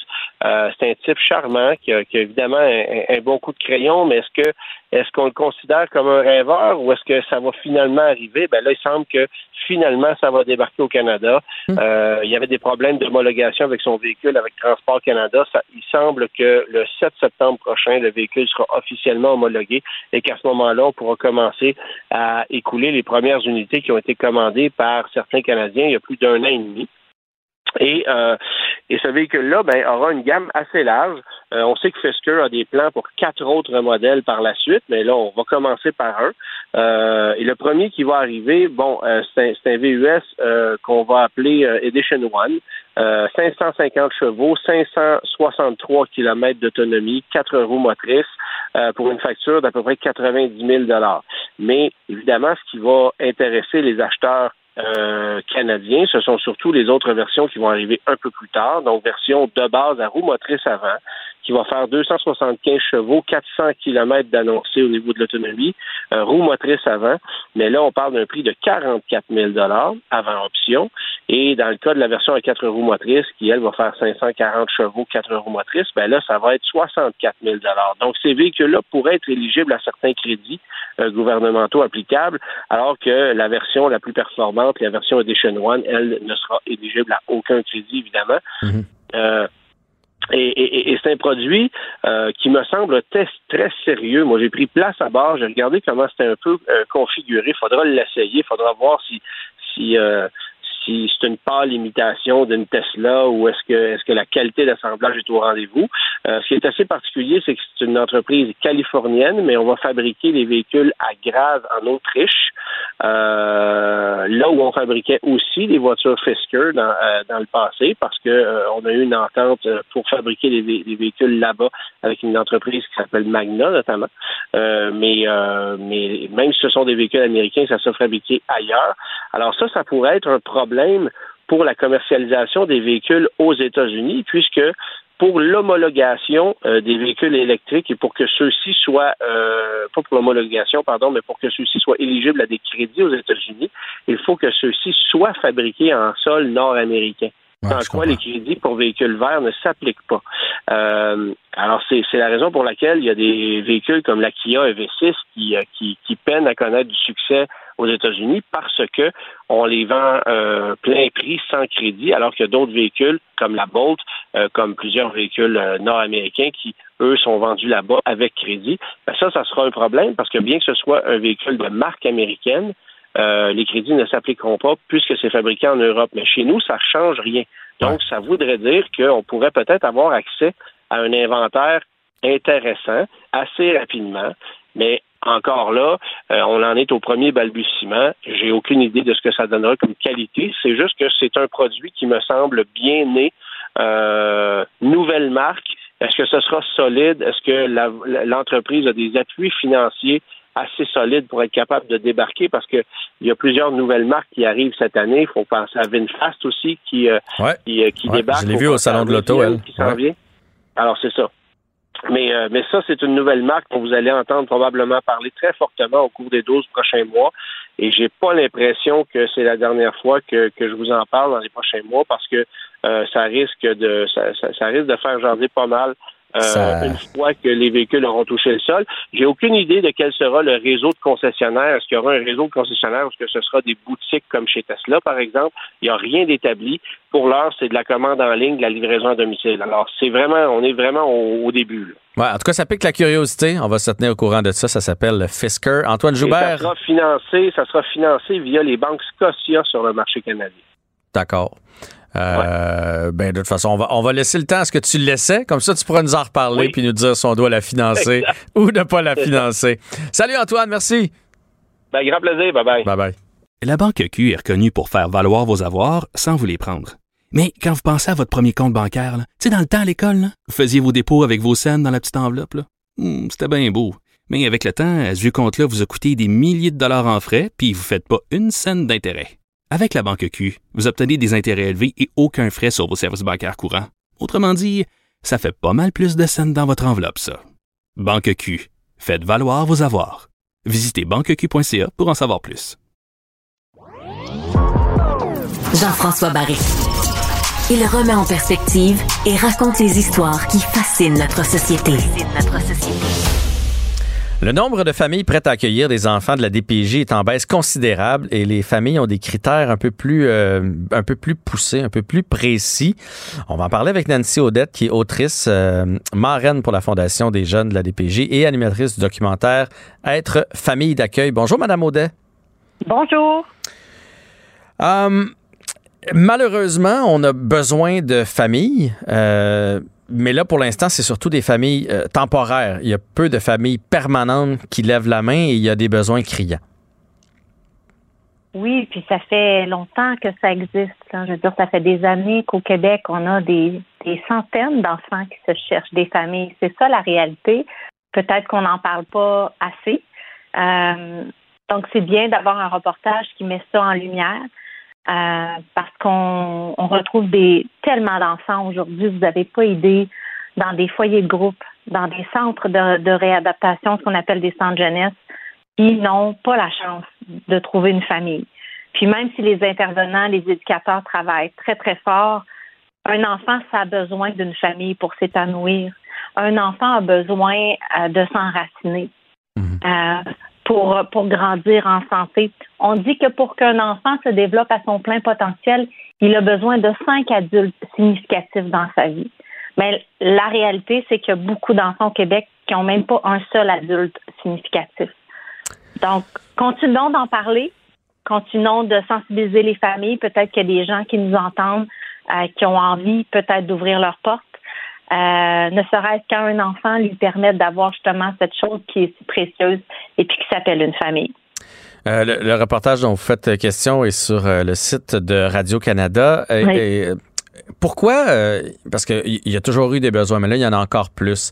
Est-ce que c'est l'effet post-pandémie? Dans le sens que pendant la pandémie, il y a eu beaucoup de bébés qui se sont conçus, donc beaucoup de naissances. évidemment, si tu pensais peut-être mhm. adopter ou avoir ton propre enfant, puis que là, ben, euh, la vie a fait que tu as ton propre enfant. Donc, est-ce que la pandémie a un rôle à jouer? Sinon, c'est quoi les facteurs qui font en sorte qu'il y a de moins en moins de familles disponibles? Euh, je pense que c'est plusieurs facteurs. La pandémie a été difficile pour, euh, pour plusieurs familles, plusieurs personnes. Hein, c'est pas un secret. mais ça a aussi fragilisé beaucoup les enfants. Euh, c'est-à-dire que, que des enfants qui vivaient déjà dans des conditions difficiles, mais ben, ça s'est accentué pendant la pandémie. Donc, il y a plus d'enfants. Puis de l'autre côté, on a moins de familles disponibles. Donc, c'est la combinaison des deux qui fait qu'on se retrouve dans une situation délicate. Et il faut trouver des solutions parce qu'on peut pas laisser des enfants comme ça. Hmm. puis il y en a, comme je vous le dis, il y en a de plus en plus. Donc, espérons que les choses vont commencer à se replacer, euh, puis que les gens vont avoir le désir donc d'accueillir un enfant de plus ou encore le désir d'adopter. Faut dire aussi, puis il faut être bien honnête, le processus d'adoption au Québec pour les enfants de la BPJ est extrêmement difficile.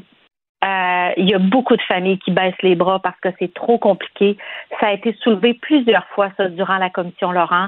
Et d'ailleurs, les commissaires ont, suggéré à la direction de la protection de la jeunesse de mettre en place ce qu'on appelle l'adoption euh, simple, qui, qui, qui, est moins difficile, qui est plus facile.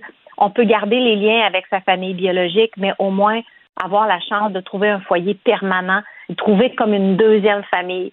Euh, cette option-là, ça fait deux ans qu'on en parle pour une raison encore là qui m'est inconnue. On va pas de l'avant avec ça, alors que c'est une situation, c'est une solution possible pour ces enfants. Donc, espérons que rapidement, le gouvernement va accepter d'aller de l'avant avec cette suggestion commune, donc des commissaires euh, du, rapport Laurent. Et vous pensez que ça, ça ferait en sorte qu'il y aurait plus de familles tentées? Parce que moi, c'est drôle, euh, après ma barre, vous me dites ça, puis je me dis, oh mon Dieu, je, prends un enfant, puis je sais ce que c'est, j'en ai dans mon, dans mon entourage, quelqu'un qui a adopté. Euh, c'est pas toujours facile au début. les enfants ont parfois certains comportements, traumatismes, etc. On les remet sur la bonne voie, disons ça comme ça, du mieux qu'on peut. Si on les fait constamment revoir leur autre famille que ça cause des, problèmes, surtout en arrivant à l'adolescence ou des choses comme ça. Il me semble que c'est drôle, moi, ça, m'enlève le goût, ça me donne pas le goût tant. Oui, qu'ils soient en lien, ben la vérité, c'est que ces enfants-là ont des familles biologiques, puis que dans la loi actuelle, Jean-François, si on n'a pas l'accord de la famille biologique, ben il n'y a pas d'adoption. Hmm. Euh, donc, euh, sauf si le juge, dans certains cas, euh, décide qu'on va quand même aller de l'avant avec une adoption. Donc ça, ça fait en sorte qu'il y a des dizaines, je dirais plus des centaines d'enfants qui n'ont pas accès à une nouvelle famille. Donc oui, c'est plate, mais si ça peut permettre de trouver une famille, ben pourquoi pas? Puis je comprends ton point de vue, puis je le sais que c'est difficile avec le lien parfois avec la famille biologique quand l'enfant va, revient, puis qui dort pas, qui a des comportements difficiles parce que ça le bouleverse. Sauf que les études ont prouvé que quand on coupe le lien euh, du jour au lendemain avec la famille biologique, euh, à long terme, ça peut aussi causer des problèmes, dans le sens que l'enfant, en vieillissant, même à l'adolescence, va se mettre à imaginer que sa famille biologique était parfaite, va s'imaginer que ses parents biologiques sont, sont bons et tout. Et parfois, ça se retourne ça contre les parents euh, qui ont adoptant, qui ont tout donné. Euh, c'est alors qu'ils disent que c'est prouvé que ça aide l'enfant de voir la réalité comme elle est. La réalité, c'est que ses parents sont pas à mesure de s'en occuper. Euh, dans certains cas, ça peut être des problèmes de santé mentale, ça peut être des problèmes de consommation. Et au contraire, l'enfant par lui-même va réaliser la chance qu'il a d'avoir trouvé un foyer sain pour lui et des parents aimants. C'est euh, infiniment bien expliqué. Euh, merci beaucoup, Madame Audet, euh, en espérant que l'entrevue d'aujourd'hui aura donné le goût à certaines familles, certains parents d'ouvrir leurs portes à des enfants qui en ont grandement besoin. bonne chance pour la suite. Merci. Au revoir. Au revoir.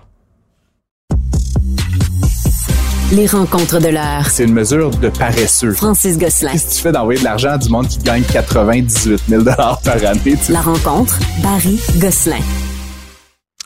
Notre économiste Francis Gosselin est au micro de Cube pour nous parler de 11 projets qui ont été sélectionnés par le ministre pour ajouter de la puissance euh, en en MM. Donc, est-ce qu'on est rendu en millowattheures? C'est ça qu'on dit? C'est plus des kilowattheures? En mégawatts. En mégawatts! Ah! Mégawatts. On a, on a l'habitude dans les euh, chaumières de parler de kilowatts, n'est-ce pas? On, achète des kilowatts-heure, qui est euh, une puissance de 1 kilowatt pendant une heure. Euh, et là, donc, euh, si évidemment on parle de, livraison industrielle, Jean-François Barry, donc ils, ne font pas qu'allumer des ampoules. Non, non, c'est ça. euh, on chauffe des cuves d'aluminium et des choses comme ça. Là. Fait que c'est sûr que ça prend euh, des, milliers, voire des millions de, de, de watts. Et donc, euh, donc, on parle de mégawatts. le ministre Fitzgibbon, tu te rappelleras, avait posé là, une, une, un seuil, si tu veux, que tous les projets qui dépassaient le, le, le, seuil du 5 mégawatts, qui est vraiment pas beaucoup dans, dans le domaine industriel, tout ce qui dépassait le 5 mégawatts devait passer par un processus formel de demande. Euh, et donc, ça, ça, a eu lieu euh, au courant des derniers mois. Je crois que c'était cet été que les entreprises avaient euh, une date pour déposer leur demande formelle. Il fallait expliquer le projet. Et donc, ce qu'on comprend aujourd'hui, c'est que le ministère de l'économie et de l'énergie, qui est dirigé par M. Fitzgibbon, a choisi donc 11 projets qui vont totaliser donc cette puissance additionnelle de 1000 mégawatts. Juste pour te rappeler, là, peut-être pas ça du bout des doigts, là, mais euh, on, on, a au Québec euh, une capacité de livrer là, avec toutes les sources, là, puis en optimisant, etc., environ euh, euh excuse-moi, 40 000 mégawatts. Donc, on a 1000, là, c'est, ça, c'est à la pointe hivernale, c'est quand tout, tout, le monde le pompe en même temps au maximum. Donc, 1000, c'est quand même pas rien, là, si tu veux. on parle de à peu près euh, deux, deux 2, de, de, de, la capacité totale qui va être qui va s'ajouter. C'est sûr que ces ententes-là, généralement, ça vient avec toutes sortes de clauses où, par exemple, on peut demander à ces usines ou à ces consommateurs-là, par exemple, d'interrompre leur consommation, c'est-à-dire de, de carrément de fermer euh, les lumières, le chauffage, l'utilisation pendant une ou deux ou trois heures pendant les périodes de pointe. Euh, mais ça reste qu'à long terme, c'est une première tranche. Donc, rien qui nous dit qu'en décembre, on va pas ajouter une autre euh, puissance de peut-être 1000 mégawatts. donc, ce que ça destine là à long terme, Jean-François, c'est qu'il va falloir produire plus d'énergie, euh, sans quoi on n'y arrivera tout simplement pas. C'est quelque chose qui revient dans l'actualité aux deux semaines là, présentement. Là. C'est, fou. Il va falloir à un moment donné trouver... parce que des grands projets comme ça, ça se fait pas comme euh, en claquant des doigts. Là. Peu importe euh, dans quelle direction on part, il faut partir d'une direction à un moment donné puis se faire un grand projet de société. Ben, dans une ou dans toutes les directions. Puis comme tu le sais, il y a des appels d'offres donc en cours actuellement pour euh, l'obtention de, de, puissance additionnelle pour le vent, par exemple, donc la puissance éolienne. Le problème avec l'éolien, c'est que des fois ils vendent, des fois ils vendent pas. Donc c'est une bonne source pour l'énergie totale, le kilowatt-heure, mais c'est pas une bonne source pour le kilowatt ou le mégawatt ou le terawatt. C'est-à-dire que au moment où tu en as besoin, des fois il y a, des fois il y a pas l'éolien. Ouais, c'est une source qui est intéressante pour la, le, la, la durée de l'énergie, mais pas pour la puissance à un moment euh, donné. Donc pour ça, on est mieux évidemment avec des barrages. Ça, tu, tu, tu peux jouer. Contrôle le débit, ça. Ou encore mieux, évidemment, le nucléaire. Ouais. Euh, parce que les barrages, c'est très fiable à long terme, il y aura toujours de la pluie, mais ça reste que tu te rappelleras au début de l'été, il y a une petite crainte parce qu'il y avait peu plu pendant l'automne, euh, pendant le printemps, excuse-moi, et les, les, euh, les, bassins étaient relativement euh, bas donc par rapport à, à, ce qui est ce qui est la norme, et donc ça, ça voulait dire qu'éventuellement on aurait pu en manquer. Puis là, c'est pas juste on va manquer d'électricité, c'est aussi ces bassins d'eau là éventuellement là qu'on pense au Saguenay par exemple, ben c'est l'eau qui est basse sur le lac.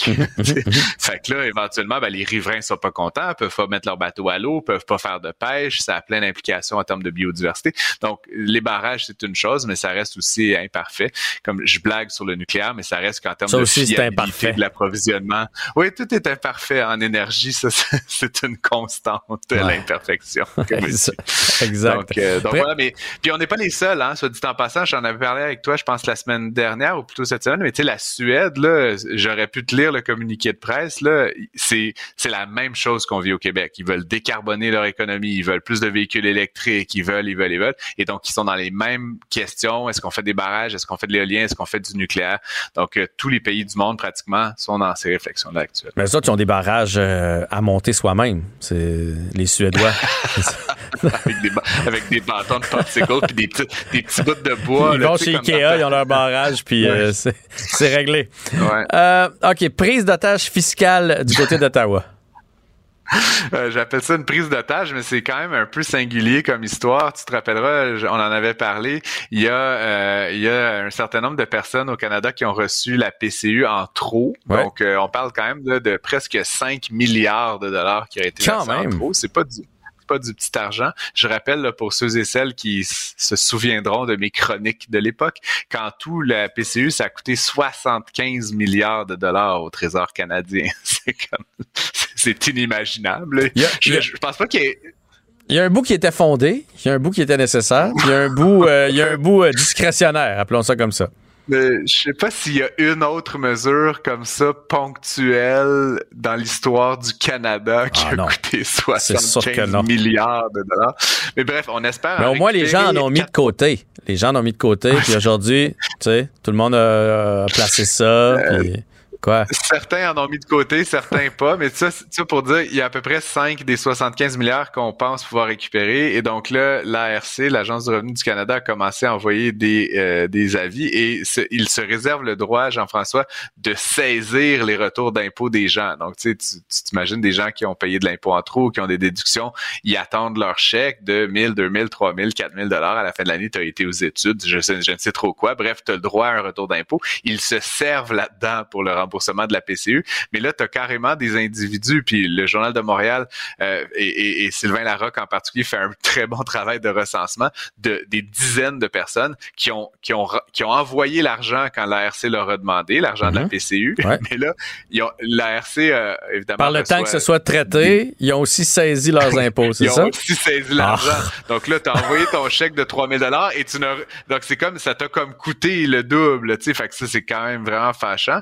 Et donc donc là, on pourrait se dire, ben, ils vont traiter ces dossiers-là en priorité. Mais non, le gouvernement Trudeau est incapable de dire quand euh, ça va être régularisé. Évidemment, il y a des millions de Canadiens qui viennent de faire leur rapport d'impôt dans les derniers deux, trois mois. Donc, ça doit être traité. Donc, ça pourrait prendre plusieurs semaines, voire plusieurs mois avant qu'on voit la couleur de l'argent. J'ose espérer que l'ARC va au moins leur payer euh, de l'intérêt ah. sur ce placement-là. Hmm. Euh, mais Pourquoi j'ai un doute? L'intérêt, ça marche. C'est juste dans un sens, l'intérêt. Ça marche dans un sens. c'est ça, exactement. Euh, à, suivre donc, mais, mais c'est bien, bien dommage. Euh, c'est comme, euh, et je trouve ça un peu bizarre, tu sais, qu'il se soit servi aussi rapidement. Tu sais, après, tu diras, ils sont peut-être un peu affamés, mais tu sais, il aurait pu comme donner une année pour rembourser, puis dire, on va se servir sur votre remboursement d'impôt de l'an prochain. Mais là, c'est comme, je t'envoie un avis, puis deux semaines plus tard, je, je te fais une petite fonction fiscale en même temps ça fait un petit peu kleptomane, sais, genre voleur de briquets dans une soirée euh, bien arrosée. Ça fait en fait, euh, j'ai apporté une bonne bouteille de vin chez quelqu'un, puis finalement je me rends compte que il est pas tant connaisseur de vin. Puis je regrette de l'avoir apporté. J'aurais dû apporter quelque chose d'un peu plus bas de gamme. Puis as envie de repartir avec. Fait que tu repars avec, ouais, c'est ça, exactement. Euh, il y avait un, philosophe euh, allemand que je, ne citerai pas, mais qui, qui disait qu'en fait, des fois, les autorités fiscales, ils, ils instauraient ce qu'ils appelaient une kleptocratie. Je trouvais ça oh, bien. C'était le, le, kleptomane, là, tu sais, c'est l'espèce de voleur impulsif, que c'était une kleptocratie. Donc, en tout cas, écoute, c'est une folie euh, furieuse. Mais bref, je souhaite à ceux et celles qui sont pris dans le tourbillon de l'ARC euh, une rapide résolution puis qui voient la couleur de leur argent le plus vite possible. Je pense qu'en mettant de la pression sur le gouvernement, ça risque peut-être d'accélérer un petit peu les choses, de mettre certains dossiers sur le dessus de la pile, on va dire ça comme ça. Oui ou non? On verra. On verra. Hey Francis, je te dis merci pour cet été. Euh, en plus, je, sais que tu as même fait tes chroniques pendant que tu étais en vacances. Tu m'as pas abandonné. Tu étais là jour après jour. C'était fort agréable. J'ai appris beaucoup avec toi. Au plaisir de se recroiser bientôt. Yes, à bientôt. Bye bye. La Banque Q est reconnue pour faire valoir vos avoirs sans vous les prendre. Mais quand vous pensez à votre premier compte bancaire, tu sais, dans le temps à l'école, vous faisiez vos dépôts avec vos scènes dans la petite enveloppe. Hmm, c'était bien beau. Mais avec le temps, ce vieux compte-là vous a coûté des milliers de dollars en frais, puis vous ne faites pas une scène d'intérêt. Avec la Banque Q, vous obtenez des intérêts élevés et aucun frais sur vos services bancaires courants. Autrement dit, ça fait pas mal plus de scènes dans votre enveloppe, ça. Banque Q, faites valoir vos avoirs. Visitez banqueq.ca pour en savoir plus. CA. Conteur hors pair, avec ses récits ciselés et captivants, il nous tient en haleine jusqu'à la fin. Jean-François Barry. Un adolescent de 17 ans poignardé. Une autre femme assassinée. Il est visé par des allégations d'inconduite sexuelle. Les formations politiques s'arrachent le vote des familles. Comment faire fructifier votre argent sans risque? Savoir et comprendre les plus récentes nouvelles qui nous touchent. Tout savoir en 24 minutes. En manchette, dans cet épisode, des toilettes mixtes à l'école secondaire, pour ou contre cette idée? Match inaugural des Canadiens de Montréal, sortez votre portefeuille. Et vous cherchez un conjoint riche, une influenceuse a un truc révolutionnaire à vous proposer. Tout savoir en 24 minutes. Tout savoir en 24 minutes. Vous êtes à l'écoute du dernier épisode de Tout savoir en 24 minutes de la saison estivale à Cube Radio. Salut Jean-François. Allô Florence. On débute cet épisode avec deux sujets qui ont fait polémique dans des écoles du Québec tout juste après la rentrée scolaire qui était il y a quelques jours. Premier événement qui a créé une controverse sur les réseaux sociaux, c'est une lettre qui a été rédigée par la directrice de l'école primaire de Richelieu à l'attention des parents. Et cette lettre-là informe les parents que les élèves de deux classes différentes euh, qui sont sous en fait, vont être sous l'enseignement d'une personne qui s'identifie comme non-binaire. Mhm. Et à première vue, plusieurs parents ont pensé que, cette lettre-là, quand ils l'ont reçue, était une blague. Mais non, c'est vraiment bel et bien une lettre qui a été émise par le Centre de services scolaires des Hautes-Rivières. Ça a été confirmé à TVA Nouvelle que cette lettre-là est bel et bien authentique. C'est une lettre qui est assez longue où on invite les élèves à privilégier le titre de civilité MX, qui est prononcé mix au lieu de monsieur, madame, lorsqu'ils vont s'adresser à leur enseignante. On dit aussi qu'à la rentrée scolaire, l'enseignante concernée va effectuer une discussion en classe sur l'ouverture, les différences et les appellations de genre. Et cette enseignante-là demande d'utiliser le féminin pour parler d'elle. Mais ceux qui souhaitent euh, découvrir l'écriture inclusive sont invités à cliquer sur un lien qui est euh, inclus dans la lettre qui a été émise aux parents. Et au départ, cette lettre-là s'adressait uniquement aux élèves d'un groupe de cinquième secondaire, à leurs parents, à aussi un groupe de sixième année. Mais la lettre a vite été diffusée sur les réseaux sociaux, ce qui était assez prévisible euh, que certains parents allaient se l'envoyer entre eux, allaient la mettre sur, sur les réseaux. Mm-hmm. Et le Centre de services scolaires des Hautes-Rivières a vraiment déploré le fait, disant comment ça, cette lettre-là s'est retrouvée sur les réseaux sociaux? On avait demandé aux médias de pas la diffuser. Et, et les écrits ont vraiment suscité les mois sur Internet à un tel point que le Centre de services scolaires note que c'est la première fois qu'une situation de ce genre-là génère des propos injurieux, diffamatoires, menaçants, euh, qui ont exigé une intervention policière. Il y a une enquête qui a été ouverte. Euh, mais faut voir, Jean-François, que c'est vraiment deux dossiers si on peut dire, différent dans un sens où les propos qui circulent sur les réseaux sociaux, ça, il n'y a pas de doute que, que c'est inacceptable d'aller intimider cette enseignante-là. Je pense qu'il y a un côté, ce qui retient aussi l'attention dans le dossier, c'est euh, l'appellation mix. MX. C'est ça que beaucoup de, de parents déplorent, disant qu'ils sont un peu en désaccord avec cette démarche-là. Ah, il y a tellement d'affaires euh, là-dedans. Puis oui, on peut régler le cas des gens euh, insensés qui sont allés mhm. euh, menacer cette enseignante-là, qui sont allés écrire toutes sortes de, propos qui ne se tiennent plus. Ça, c'est facile à régler. Là. Ça, vous, avez, mhm. vous avez pas rapport dans, dans votre affaire. C'est, c'est, pas défendable. Euh, ça se fait pas. Point. Fait que ça, c'est réglé. Mhm. Autre affaire qu'on peut régler, la commission scolaire des Hautes-Rivières, c'est comme ça qu'elle s'appelle, était, je sais pas dans quoi ils vivaient pour penser dans quel monde que ça n'allait pas sortir. que ça allait pas sortir, qu'elle pas avoir un, parent quelque part qui fait Voyons donc, ça n'a pas de sens. Envoie ça à ton beau-frère, envoie ça à ta belle-sœur. Puis là, ça, ça, ça, ça, part en virant avec les médias mm-hmm. sociaux. Ça aussi, il fallait vraiment être. Euh, vivre, je, je, sais pas où. Le dossier le plus difficile, je trouve, c'est de, de, euh, de parler de cette enseignante-là, qui est non-binaire. Puis moi, là, je respecte ça au bout, au bout, au bout, au bout, au bout. Qu'elle enseigne, j'ai aucun problème avec ça.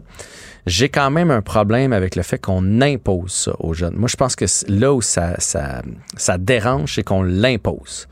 Euh, parce que, tu sais, euh, dans la vie, euh, quelqu'un, je sais pas moi, un couple gay, après ça, tu peux ne pas les inviter à souper chez vous si, si t'es pas rendu là. Parce que de croire, je pense que c'est ça l'autre affaire, de croire que tout le monde au Québec est rendu là, là on fait fausse route. Puis là, on veut, euh, on veut faire des trop grandes enjambées. Il faut prendre le temps que ça prend. Puis moi, je vais te conter une histoire. Là, quand j'ai commencé à faire de l'humour avec Alex Perron, qui est gay, mm-hmm. les gens me disaient, on faisait de la tournée, là. Les gens me disaient, mais il est pas gay pour vrai, il joue un personnage. Ah ouais, ça fait pas si longtemps. Ça fait pas si longtemps, là. Non, non, il est gay pour vrai. Voyons, il est gay pour vrai. Je te dis qu'il est gay pour vrai. Ben, il est bien trop maniéré, il peut pas être gay pour vrai. Il est comme ça. Ben oui, mais toi, tu te tiens avec. Non seulement je me tiens avec, en tournée, on dort dans la même chambre. Les gens étaient catastrophés. Puis des gens, des amis, de la famille, là. Là, ça a évolué. Je peux même te dire que quand on a commencé, là, les, des fois, il y a des shows là, dans, dans certaines régions. Là, les jokes d'Alex, parce qu'on avait chacun nos jokes. Tu sais, mettons, sur un show, on avait 33% de punch sais, des fois, c'était Louis qui me servait la soupe. Moi, je punchais. Des fois, moi, je, je, je, je servais la soupe à Alex, c'est lui qui punchait. Mais il y a des salles là, où quand Alex punchait, ça riait pas.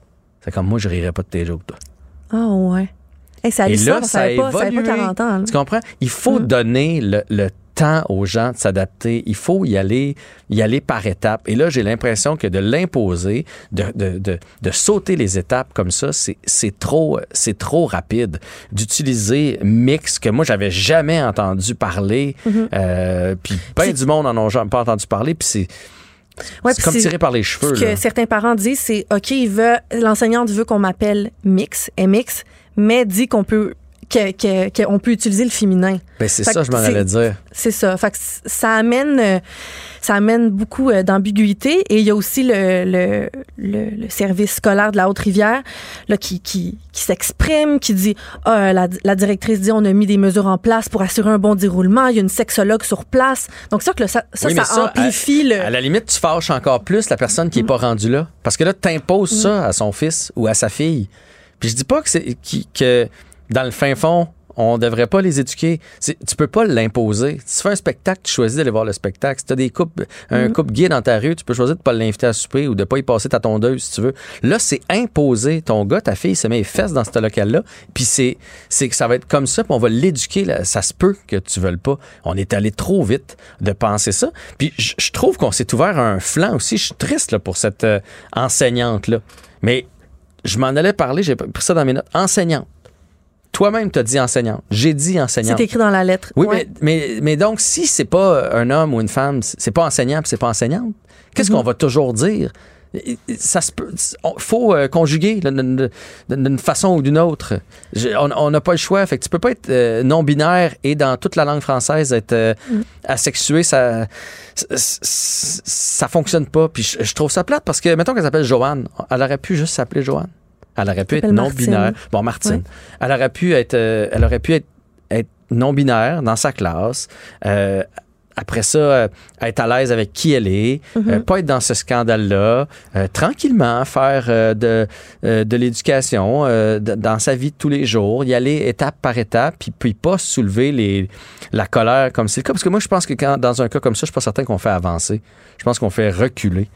Euh, de, de l'imposer comme ça, je suis pas sûr qu'on avance. Mettons qu'on l'aurait on, on appelé Martine.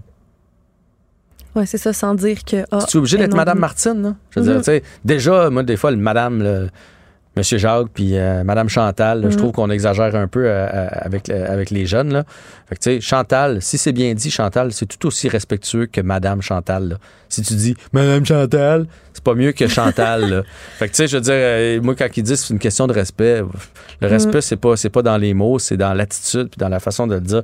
Fait que je trouve ça je me suis demandé comment j'aurais j'aurais réagi comme parent si ça avait été mon enfant à qui on, imposait ça. Puis je me suis aussi demandé, tu sais, moi, quand j'étais en sixième année, là, donc euh, 11-12 ans, je- hey, j'étais en coton ouaté, je jouais au ballon mur puis au petit hockey dans le cours d'école. Tu sais, j'étais-tu...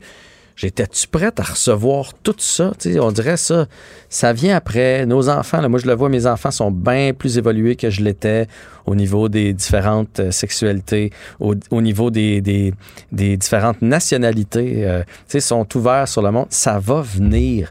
Mais là, je trouve qu'on veut le rentrer crowbar dans, le- dans, dans la bouche des gens, puis c'est ça qui Mm. c'est ça qui passe pas. Puis en tout cas, elle va avoir toute une année scolaire, là, cette professeure-là. Ouais, J'espère qu'elle va être patiente parce qu'il y a des parents à réunion de parents qui ne seront pas commodes. Ah, c'est fait connaître, Puis il y a disons. des enfants qui seront pas. euh, mettons qu'une journée, tu oublies de dire mix puis tu dis autre chose, elle va-tu te reprendre?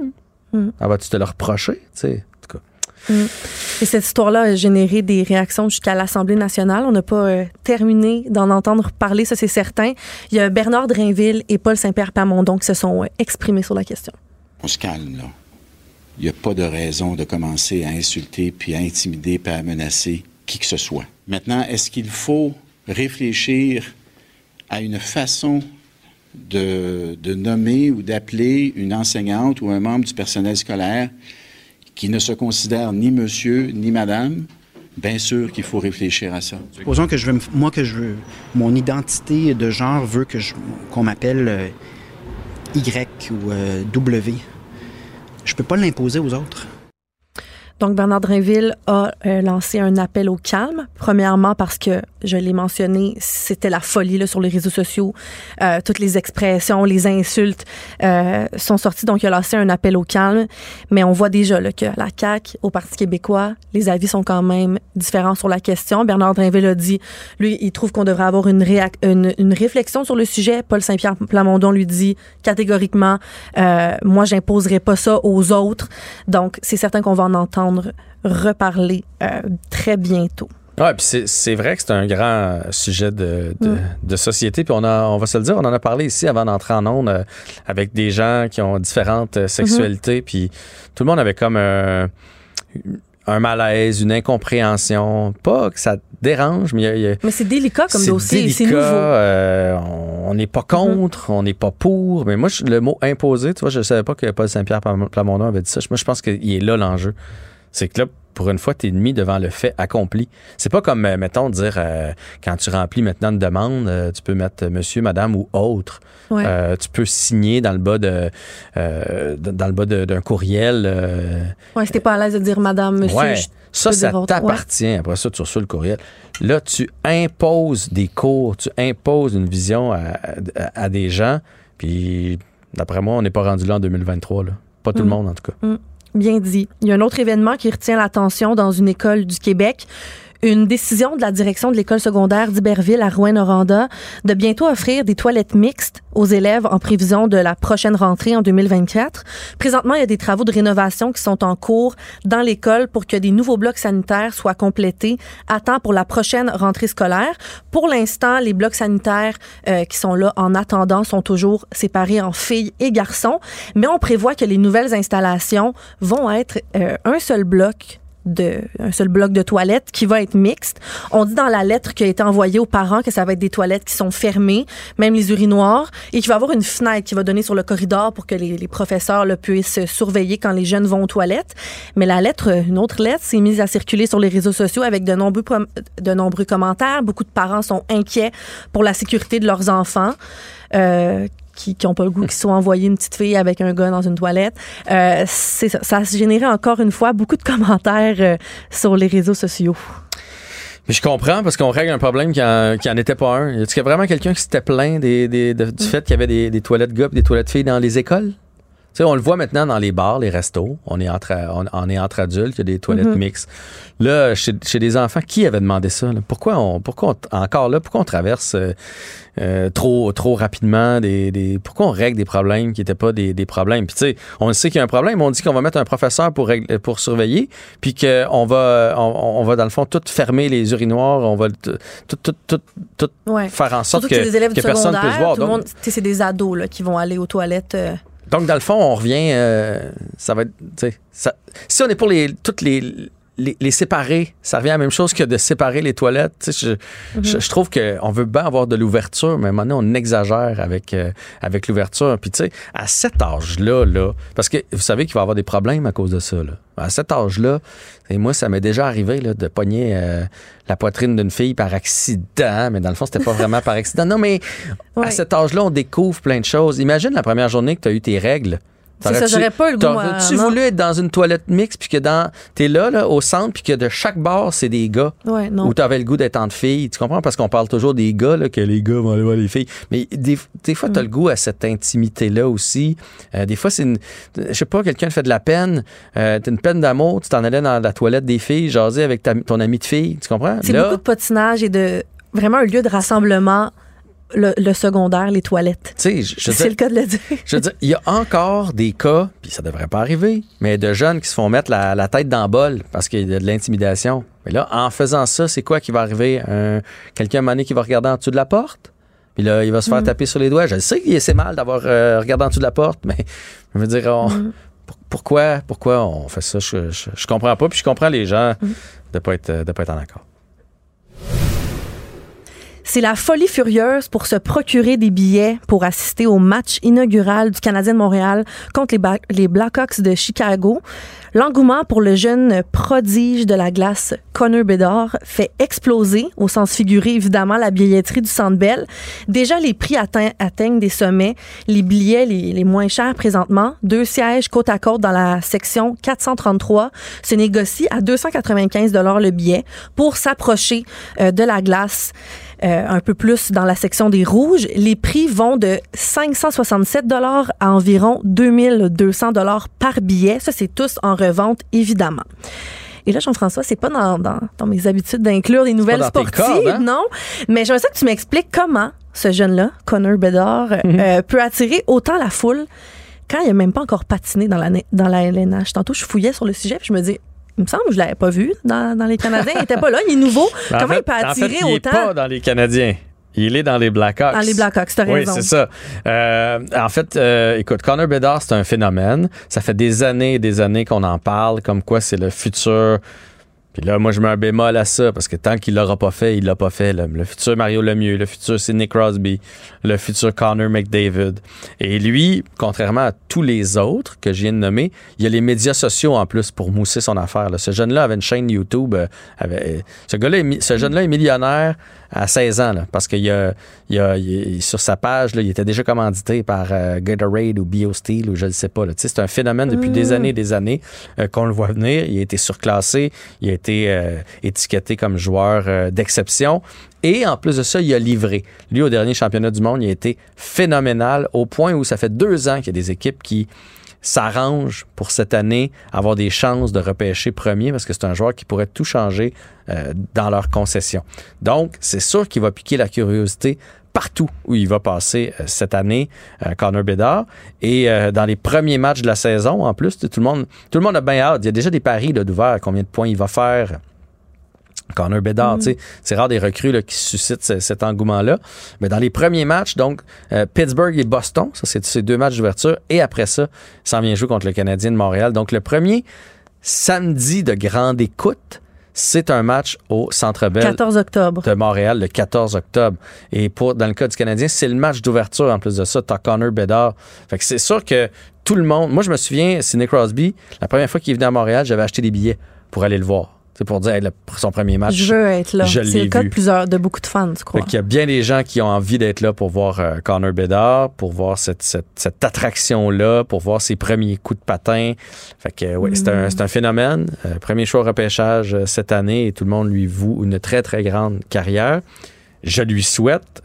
puis je, pas, pas que j'ai des doutes, c'est juste que tant que tu l'as pas fait, tu l'as pas fait. Mais ça m'amène à une question. Tu dis qu'il est commandité justement une vedette avant même l'avant l'âge de 15-16 ans. Euh, est-ce qu'un gars comme ça va se mettre à s'asseoir sur ses lauriers, tu penses, quand tu es tellement populaire puis t'as pas joué encore? Euh, je pense pas. Puis là, je dis ça, maintenant, c'est normal qu'il soit riche parce qu'il a été repêché, mm son contrat. Mais ce que je le dis, c'est avant même d'être repêché, c'était déjà une, vedette. Là, il fait déjà partie de la pub de Gatorade. Il me semble que c'est Gatorade ou Powerade ou BioSteel. Mais bref, il fait déjà un joueur junior qui faisait partie d'une pub à côté des, plus grands. C'est déjà... Euh, je pense pas. Ça fait des années qu'il est étiqueté comme ça. Il continue de s'entraîner très fort. Il a l'air d'avoir une super tête sur les, sur les épaules. Je pense pas que. Oui, la pression peut l'étouffer. Ça, oui. Mais s'asseoir là-dessus, non. Je pense pas euh, tomber dans dans la drogue ou euh, ce genre d'affaires-là, je, crois pas. Je crois pas non plus. Là, c'est un jeune qui veut laisser sa marque dans le sport. Il y, y, a de ces jeunes. Là, Sidney Crosby, on n'a jamais eu de doute qu'elle allait mm. garder le droit chemin. Là. Mais je pense que Connor Bedard, euh, de ce que j'ai lu, c'est un peu dans, le même moule. Euh, la pression, ben ça, ça, tu sais jamais comment tu vas réagir à ça. Là. il s'agit que ça parte avec une disette, pas capable de marquer de but à ses 15 premiers matchs. Ça peut arriver, là. C'est, une, autre, euh, une autre ligue. Puis là, tu te mets à avoir le bâton serré, etc. Là. Fait qu'on peut pas garantir le nombre de buts, le succès, mais le talent est là, ça, c'est, sûr et certain, puis le vouloir aussi. Donc, match inaugural prévu pour le samedi 14 octobre. Si vous voulez vous, vous procurer des billets, il en reste encore, sont pas tous vendus? Mais euh, les billets peuvent aller jusqu'à 2000 dollars. Et là, je pense que tu me parlais de ça, vu que c'est mon dernier show, j'imagine que j'imagine mes boss à Cube m'offrent une paire de billets. C'est ça que tu t'en allais me dire? Oh, Jean-François. Non, je ne penserais pas. Ben, j'étais sûr que j'étais sûr qu'un patron allait rentrer en studio avec des ballons puis Mais moi, ça me surprend que t'aies pas tes billets. Euh, j'ai pas de, de billet de saison. Euh, j'ai pas, j'ai pas, j'ai pas ça. Fait que là, évidemment, je vais pas payer 400 pièces euh, du billet pour aller voir Connor Bedard. Bon, non. Tu vas le regarder. Je vais le à la télé. regarder à la télé. Ouais. Si on m'invite, j'irai. Mais euh, non, non, non, je suis pas, pas fou à ce point-là. Savoir et comprendre. Tout savoir en 24 minutes.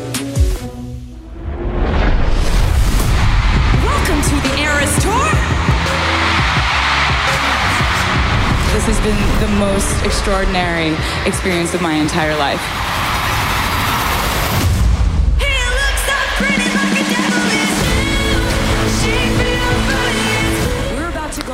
Que vous venez d'entendre, c'est un petit bout de la bande-annonce du spectacle The Eras Tour de Taylor Swift qui va être disponible au Québec dans certains cinémas dès le 13 octobre prochain. En annonçant sa tournée mondiale, Taylor Swift avait attiré l'attention, abondamment parlé. Euh, elle présentait aucune date au Canada. Le ministre, le premier ministre Justin Trudeau l'avait même inter- interpellé sur Twitter, lui demandant de, de changer d'avis, de venir ici. En août, finalement, Taylor Swift annonçait son passage au Rogers Center de Toronto pour six soirs en novembre 2024. Donc, c'est pas tout de suite. Il y a beaucoup de Québécois qui étaient déçus de savoir qu'elle allait pas venir dans la province au Québec Dont toi. dont moi. Je vais l'avoir à Toronto. Mais il y a beaucoup de gens qui n'ont pas été capables non plus de se procurer des billets. Il faut savoir que c'était assez limité ou c'était quand même assez dispendieux. Mais là, c'est une bonne nouvelle. Une nouvelle qui est quand même assez inattendue. Un de ces spectacles aux États-Unis a été filmé et va être présenté dans plus de 150 cinémas Cinéplex au Canada, dont à Montréal, Laval, Saint-Bruno, Victoriaville, Québec et Sherbrooke. Et ça, c'est bientôt. C'est en octobre 2023. Et Taylor Swift a Mais annoncé... là, si tu vas voir ça, tu vas avoir vu le show avant de voir le show. Ouais, ben écoute, moi, c'est c'est ça. Je, je réfléchissais à, à ça tantôt, mais je me suis dit, je pense pas que je vais y aller parce que là, je vais avoir vu justement là, le spectacle au complet avant même d'y assister. Déjà qu'il y a beaucoup de parcelles qui circulent sur TikTok et que j'ai de la misère à m'empêcher de les regarder, là, d'aller voir ça au cinéma. Ça va enlever beaucoup de surprises. Disons, mais ça va peut-être euh, mettre un bombe sur le cœur de beaucoup de fans qui vont pouvoir aller le- le- la voir au cinéma. Et ça va aussi relancer, évidemment, là, encore plus les cinémas. Il y a eu déjà Oppenheimer cet été, Barbie Mhm. qui a ramené beaucoup de gens au cinéma, mais d'avoir cette tournée-là euh, où les gens vont où les gens vont pouvoir aller voir le spectacle carrément au cinéma, ça va attirer encore plus de gens au cinéma. J'ai hâte de voir. Euh, les billets vont sont déjà en vente là, au coût de- d'environ 20 dollars pour une admission générale. OK, OK, ça sera pas comme. euh, parce que d'habitude, les billets de cinéma, c'est pas 20 là. Fait que C'est comme une présentation euh, exceptionnelle. Ouais. Hey, c'est une machine à imprimer de l'argent, Taylor Swift. Oui, c'est certain. Et puis là, les cinéplex doivent être bien contents d'avoir cette nouvelle-là. Les gens vont venir, vont acheter un popcorn, vont acheter des bonbons. Euh, ça va leur faire une bonne rentrée d'argent euh, à eux aussi. C'est le 13 octobre prochain que les, que les représentations vont débuter. Euh, et écoute, c'est 3 millions de personnes qui sont allées voir Taylor Swift là, aux États-Unis dans le cadre de sa tournée. C'est beaucoup de gens.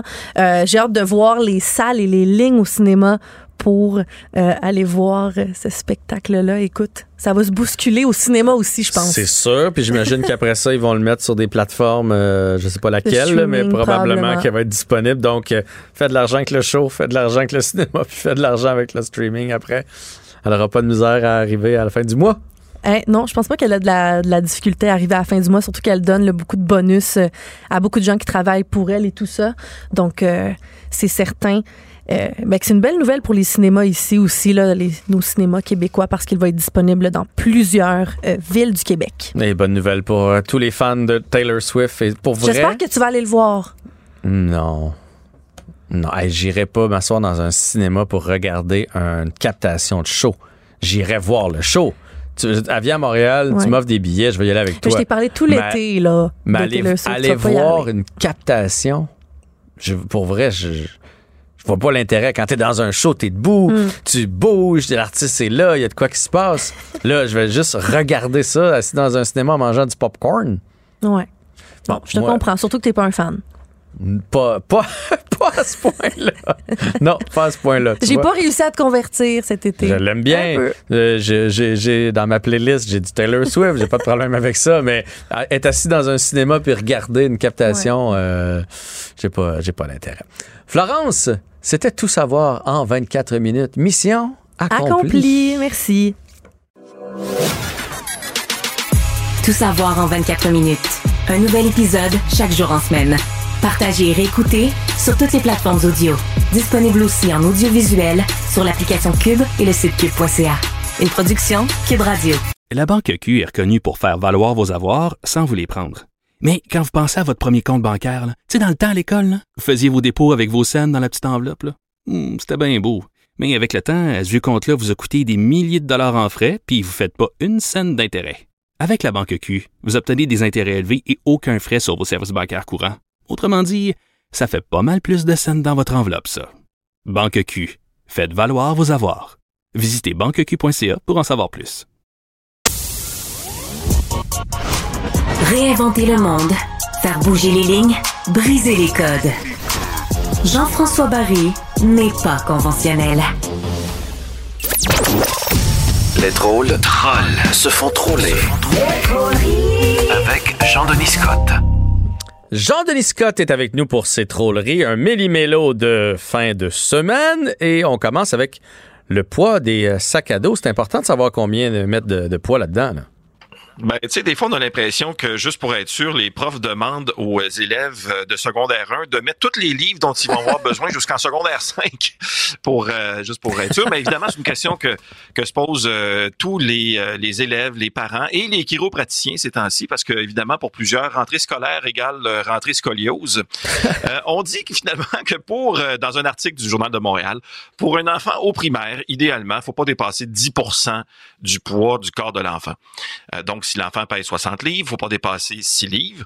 Au secondaire, on peut aller jusqu'à 15% du poids du corps et 15% du poids d'un enfant du secondaire. J'ai demandé à un prof de nous calculer ça, mais j'ai pas eu de réponse qualifiée.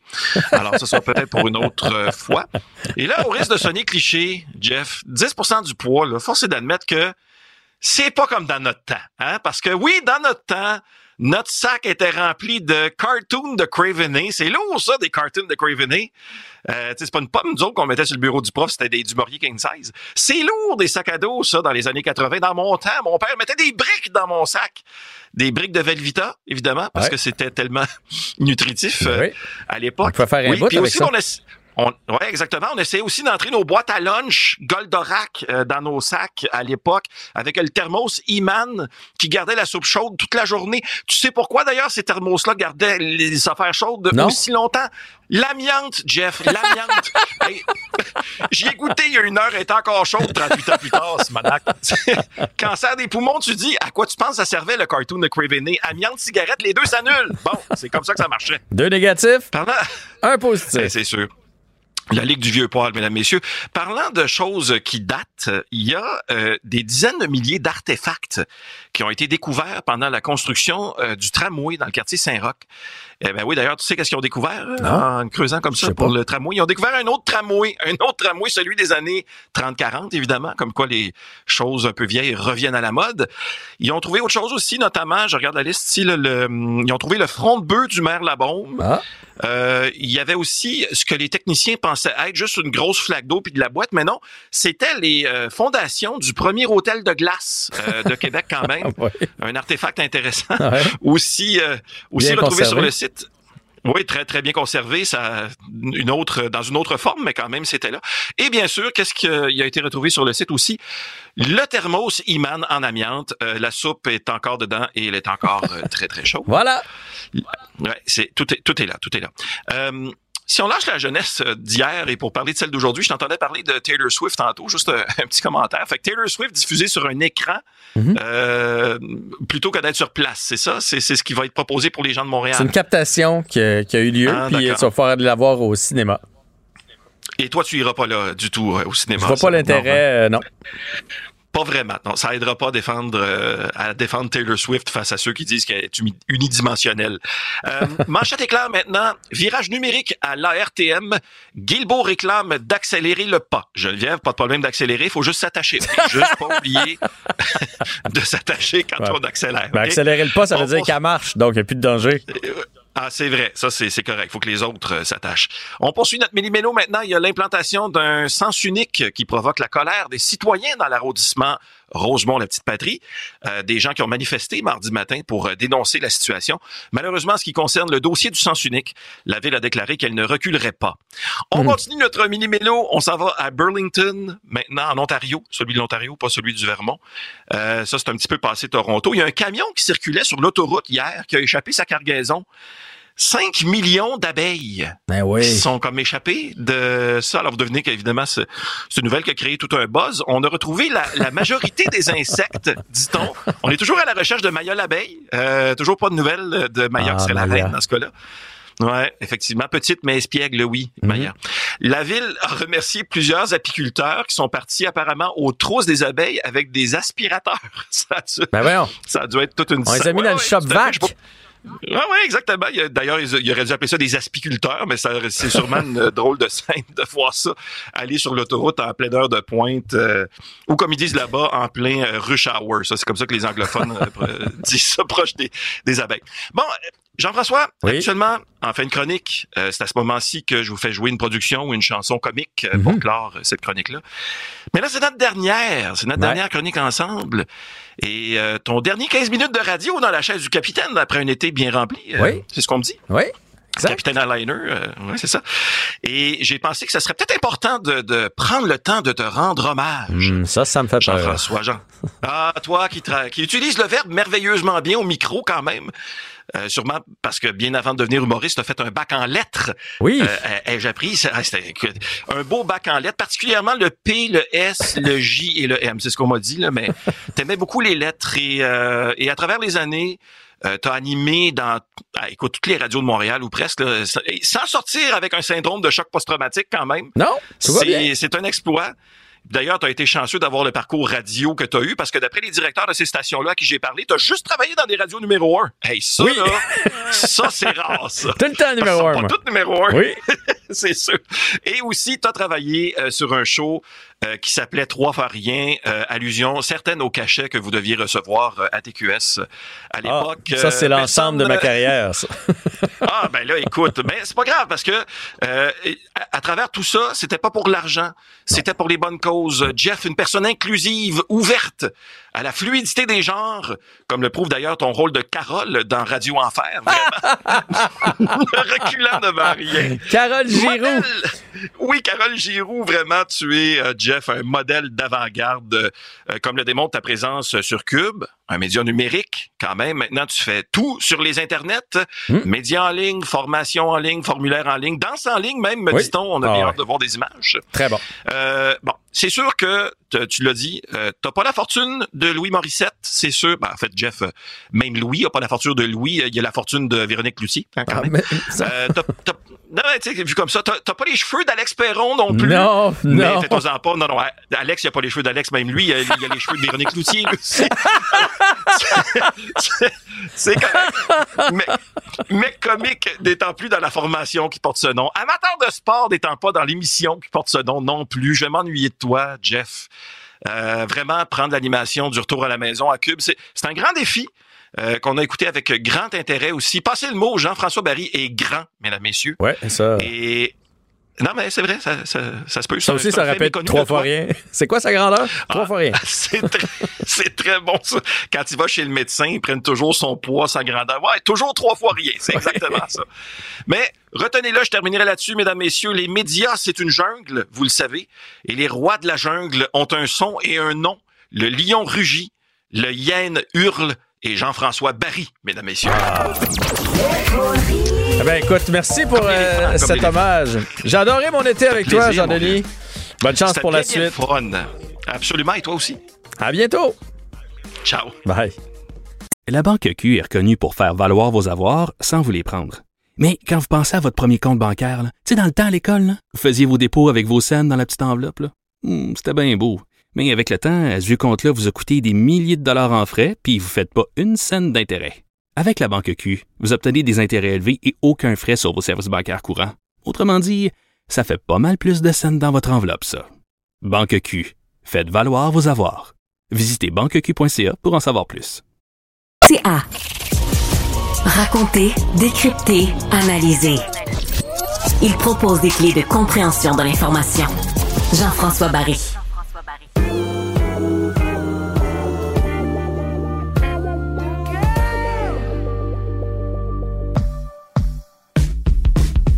Au lit, avec Anne-Marie. Anne-Marie Ménard qui s'amène, professionnelle en sexologie, pour euh, ce dernier segment ensemble de la saison estivale. On aurait peut-être dû commencer avec ce thème-là, l'intelligence sexuelle. Quoique, après avoir écouté tous, ces, tous, tous tes segments, on est beaucoup plus intelligent sexuellement qu'au début de l'été. Ah, t'as d'acide dans les idées. Euh, je me suis dit comment est-ce que je peux terminer la saison? Aujourd'hui, on a parlé de tellement de choses, autant des composantes psychologiques émotionnelles la sexualité que des composantes plus anatomiques et physiques. Puis je me suis dit, ben pourquoi pas finir en vous donnant quelques petits outils là, pour consolider tout ça, puis euh, vous, vous envoyer dans l'univers, dans la sphère intime et euh, dans, à la découverte de tout ça. Parfait. Alors, qu'est-ce que c'est l'intelligence sexuelle? Donc, il y a beaucoup de gens qui pensent que le bon sexe, ça dépend des prouesses physiques, hein, de nos performances physiques, de la technique. Il y a des gens qui se disent, bon, ben, tu as eu beaucoup de partenaires sexuels, tu devrais être bon mhm. euh, dans la chambre à coucher. Mais il y a un facteur qui est un petit peu plus puissant et important que ça, et c'est notre tête. Donc, notre plus gros et plus important organe sexuel, ben, c'est celui-là aujourd'hui, c'est notre cerveau. Que c'est bien dit que c'est bien dit. Parce que là, je dis oui, on pense aux organes génitaux, mais c'est beaucoup plus que ça. Donc, quand on vient optimiser notre intelligence sexuelle, on vient optimiser automatiquement notre vie sexuelle. Parce que là, on va au-delà de l'acte physique. On s'offre la possibilité d'explorer différentes dimensions de la sexualité. Et je pense que là, on a compris que la sexualité, c'est pas juste une chose physique. Parce que si c'était le cas, ben, on se masturberait, on ferait ça en solo, puis on n'aurait pas besoin de connecter avec les êtres humains autour ben de nous. Mm-hmm. Donc, l'intelligence émotionnelle euh, sexuelle, excusez-moi, euh, c'est vraiment euh, une sexualité épanouie qui repose sur la connaissance et la compréhension de soi afin d'optimiser son bien-être sexuel global. Et quels sont les cinq piliers de l'intelligence sexuelle? Donc, c'est là où qu'on va avoir du plaisir. Euh, si vous n'avez pas une vie sexuelle satisfaisante, que vous n'avez pas la, vie sexuelle de, vos rêves et que vous demandez comment y parvenir, ben, on va développer notre intelligence sexuelle avec les cinq piliers. Donc, les cinq piliers sont, euh, ben, je vais y aller en ordre. Le premier, c'est le embodiment. OK, je sais que c'est un terme anglais. En français, c'est incarnation, mais j'aime pas ça. C'est plutôt être dans son corps. OK. Donc, il s'agit de la façon dont notre esprit et notre corps vont se synchroniser pendant les rapports sexuels. Donc, ça nous arrive souvent, on est super occupé, notre esprit va vagabonder, il va être préoccupé par euh, le travail, les tâches quotidiennes, euh, de quoi on a l'air pendant les rapports sexuels. Ça arrive qu'on est souvent dans nos pensées plutôt que dans le moment présent. T'es pas dans le moment présent, c'est ça que je m'en allais dire. Donc, t'es pas, t'es pas là 100% euh, disponible, 100% investi. C'est ça. Puis t'es pas là non seulement tu n'es pas là pour toi, mais tu n'es pas là pour ton ou ta partenaire non plus. Donc, finalement, tu n'es pas en train de participer activement au rapport sexuel. Hmm. puis, ça, malgré toute la, la bonne volonté, là, ça peut être euh, des stress de la journée, ça peut être euh, les enfants qui sont couchés pas loin, ça peut être plein de choses qui te sortent de, de, de, ce petit moment présent-là, puis qui fait en sorte que tes pensées partent ailleurs. Exact. Donc, ça peut être un stress financier, ça peut être un stress au niveau de la santé, des enfants, ça peut être quelque chose qui est arrivé au travail. Il y a plein de choses qui viennent affecter notre sexualité et notre désir. Donc, ça, c'est un peu, c'est plate, en fait, parce que pourquoi on aurait euh, des rapports sexuels, c'est pas pour avoir du plaisir. Hmm. Donc, je veux euh, donner une façon d'améliorer l'embodiment. Ben, c'est de pratiquer la pleine conscience et la respiration consciente. Euh, bon, la pleine conscience, les gens ils vont se rouler les yeux qu'est-ce que c'est ça, ces affaires-là. Mais c'est vraiment juste de revenir dans le moment présent. Puis il y a eu beaucoup d'études qui ont été faites sur l'impact de la pleine conscience dans nos vies. Euh, puis dans la sexualité, puis les études rapportent vraiment que ça augmente considérablement la satisfaction sexuelle. Donc, ça vaut la peine de la pratiquer. Et pour le faire, ben, je vous conseille de commencer en dehors de la chambre à coucher. Comme ça, ben, quand tu arrives dans tes rapports sexuels, t'es pas en train de te demander comment tu peux faire la pleine conscience parce que là, t'es pas en train de faire la pleine conscience. Ah ouais, je comprends. Tu l'as pratiqué euh, préalablement. C'est ça, plus tu le maîtrises. Parfait. Le deuxième, c'est la santé. C'est la santé, donc euh, ben ça, il s'agit pas seulement de bien-être physique. Oui, ça, il s'agit de ça. Donc, est-ce que tu as des blessures? C'est comme quand tu vas courir un marathon, tu es blessé au genou, ça va pas bien. Euh, si tu as des douleurs au dos, etc. Donc, ça vaut la peine de prendre soin de sa santé physique. Mais il faut savoir, parce que ça a un impact sur le rapport sexuel, mais il faut savoir aussi que ça implique notre santé euh, plus mentale, notre santé physique, donc au niveau des hormones. Est-ce que tes hormones sont bien balancées? Est-ce qu'il y a un équilibre autour de ça? Comment va ta santé mentale? Si on se sent pas bien dans notre tête, c'est clair que ça va avoir un impact sur notre sexualité. Donc, c'est super important d'adresser ces choses-là. Euh, il y a beaucoup de gens qui prennent des médicaments, comme des antidépresseurs, par exemple, et il faut savoir que ça, ça peut influencer notre réponse sexuelle, ça peut influencer notre désir sexuel. Donc, ce sont toutes des choses à prendre en considération euh, pour optimiser euh, votre vie sexuelle. Après ça, on enchaîne avec la collaboration. Donc là, on a besoin d'être deux là, pour ce pilier-là. Tout à fait deux ou plusieurs. Hein? Ah ben oui, ah, ben, tu as bien raison. euh, ben là, on crée une atmosphère dans laquelle les deux partenaires vont contribuer activement au bonheur sexuel partagé. Donc, ça, ben, regarde, on se le cachera pas, ça nécessite une excellente communication, euh, une compréhension du jeu dans l'énergie sexuelle, dans les polarités sexuelles, donc la dynamique des énergies. Est-ce qu'aujourd'hui, c'est moi qui prends les devants, qui doit initier? Comment donc, c'est important de se parler puis d'être capable de se donner le flambeau mutuellement.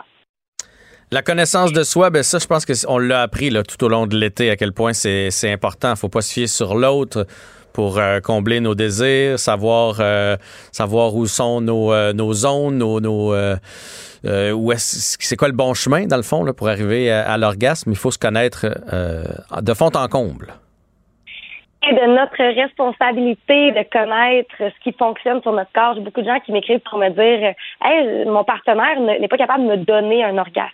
Et je réponds toujours Non, non, ton partenaire participe à ton orgasme. Donc, c'est pas à moi de te dire comment ton partenaire peut faire pour que tu atteignes l'orgasme. C'est à toi de trouver comment ton corps fonctionne. C'est toi l'expert, c'est toi l'expert. Donc, c'est à vous de trouver ces choses-là et de le communiquer avec votre partenaire. Tout part selon moi, de la connaissance de soi au niveau de la satisfaction sexuelle. Oui, il y a la connaissance de soi, mais il y a l'acceptation de soi aussi. Tantôt, tu disais, euh, c'est important d'être dans le moment présent.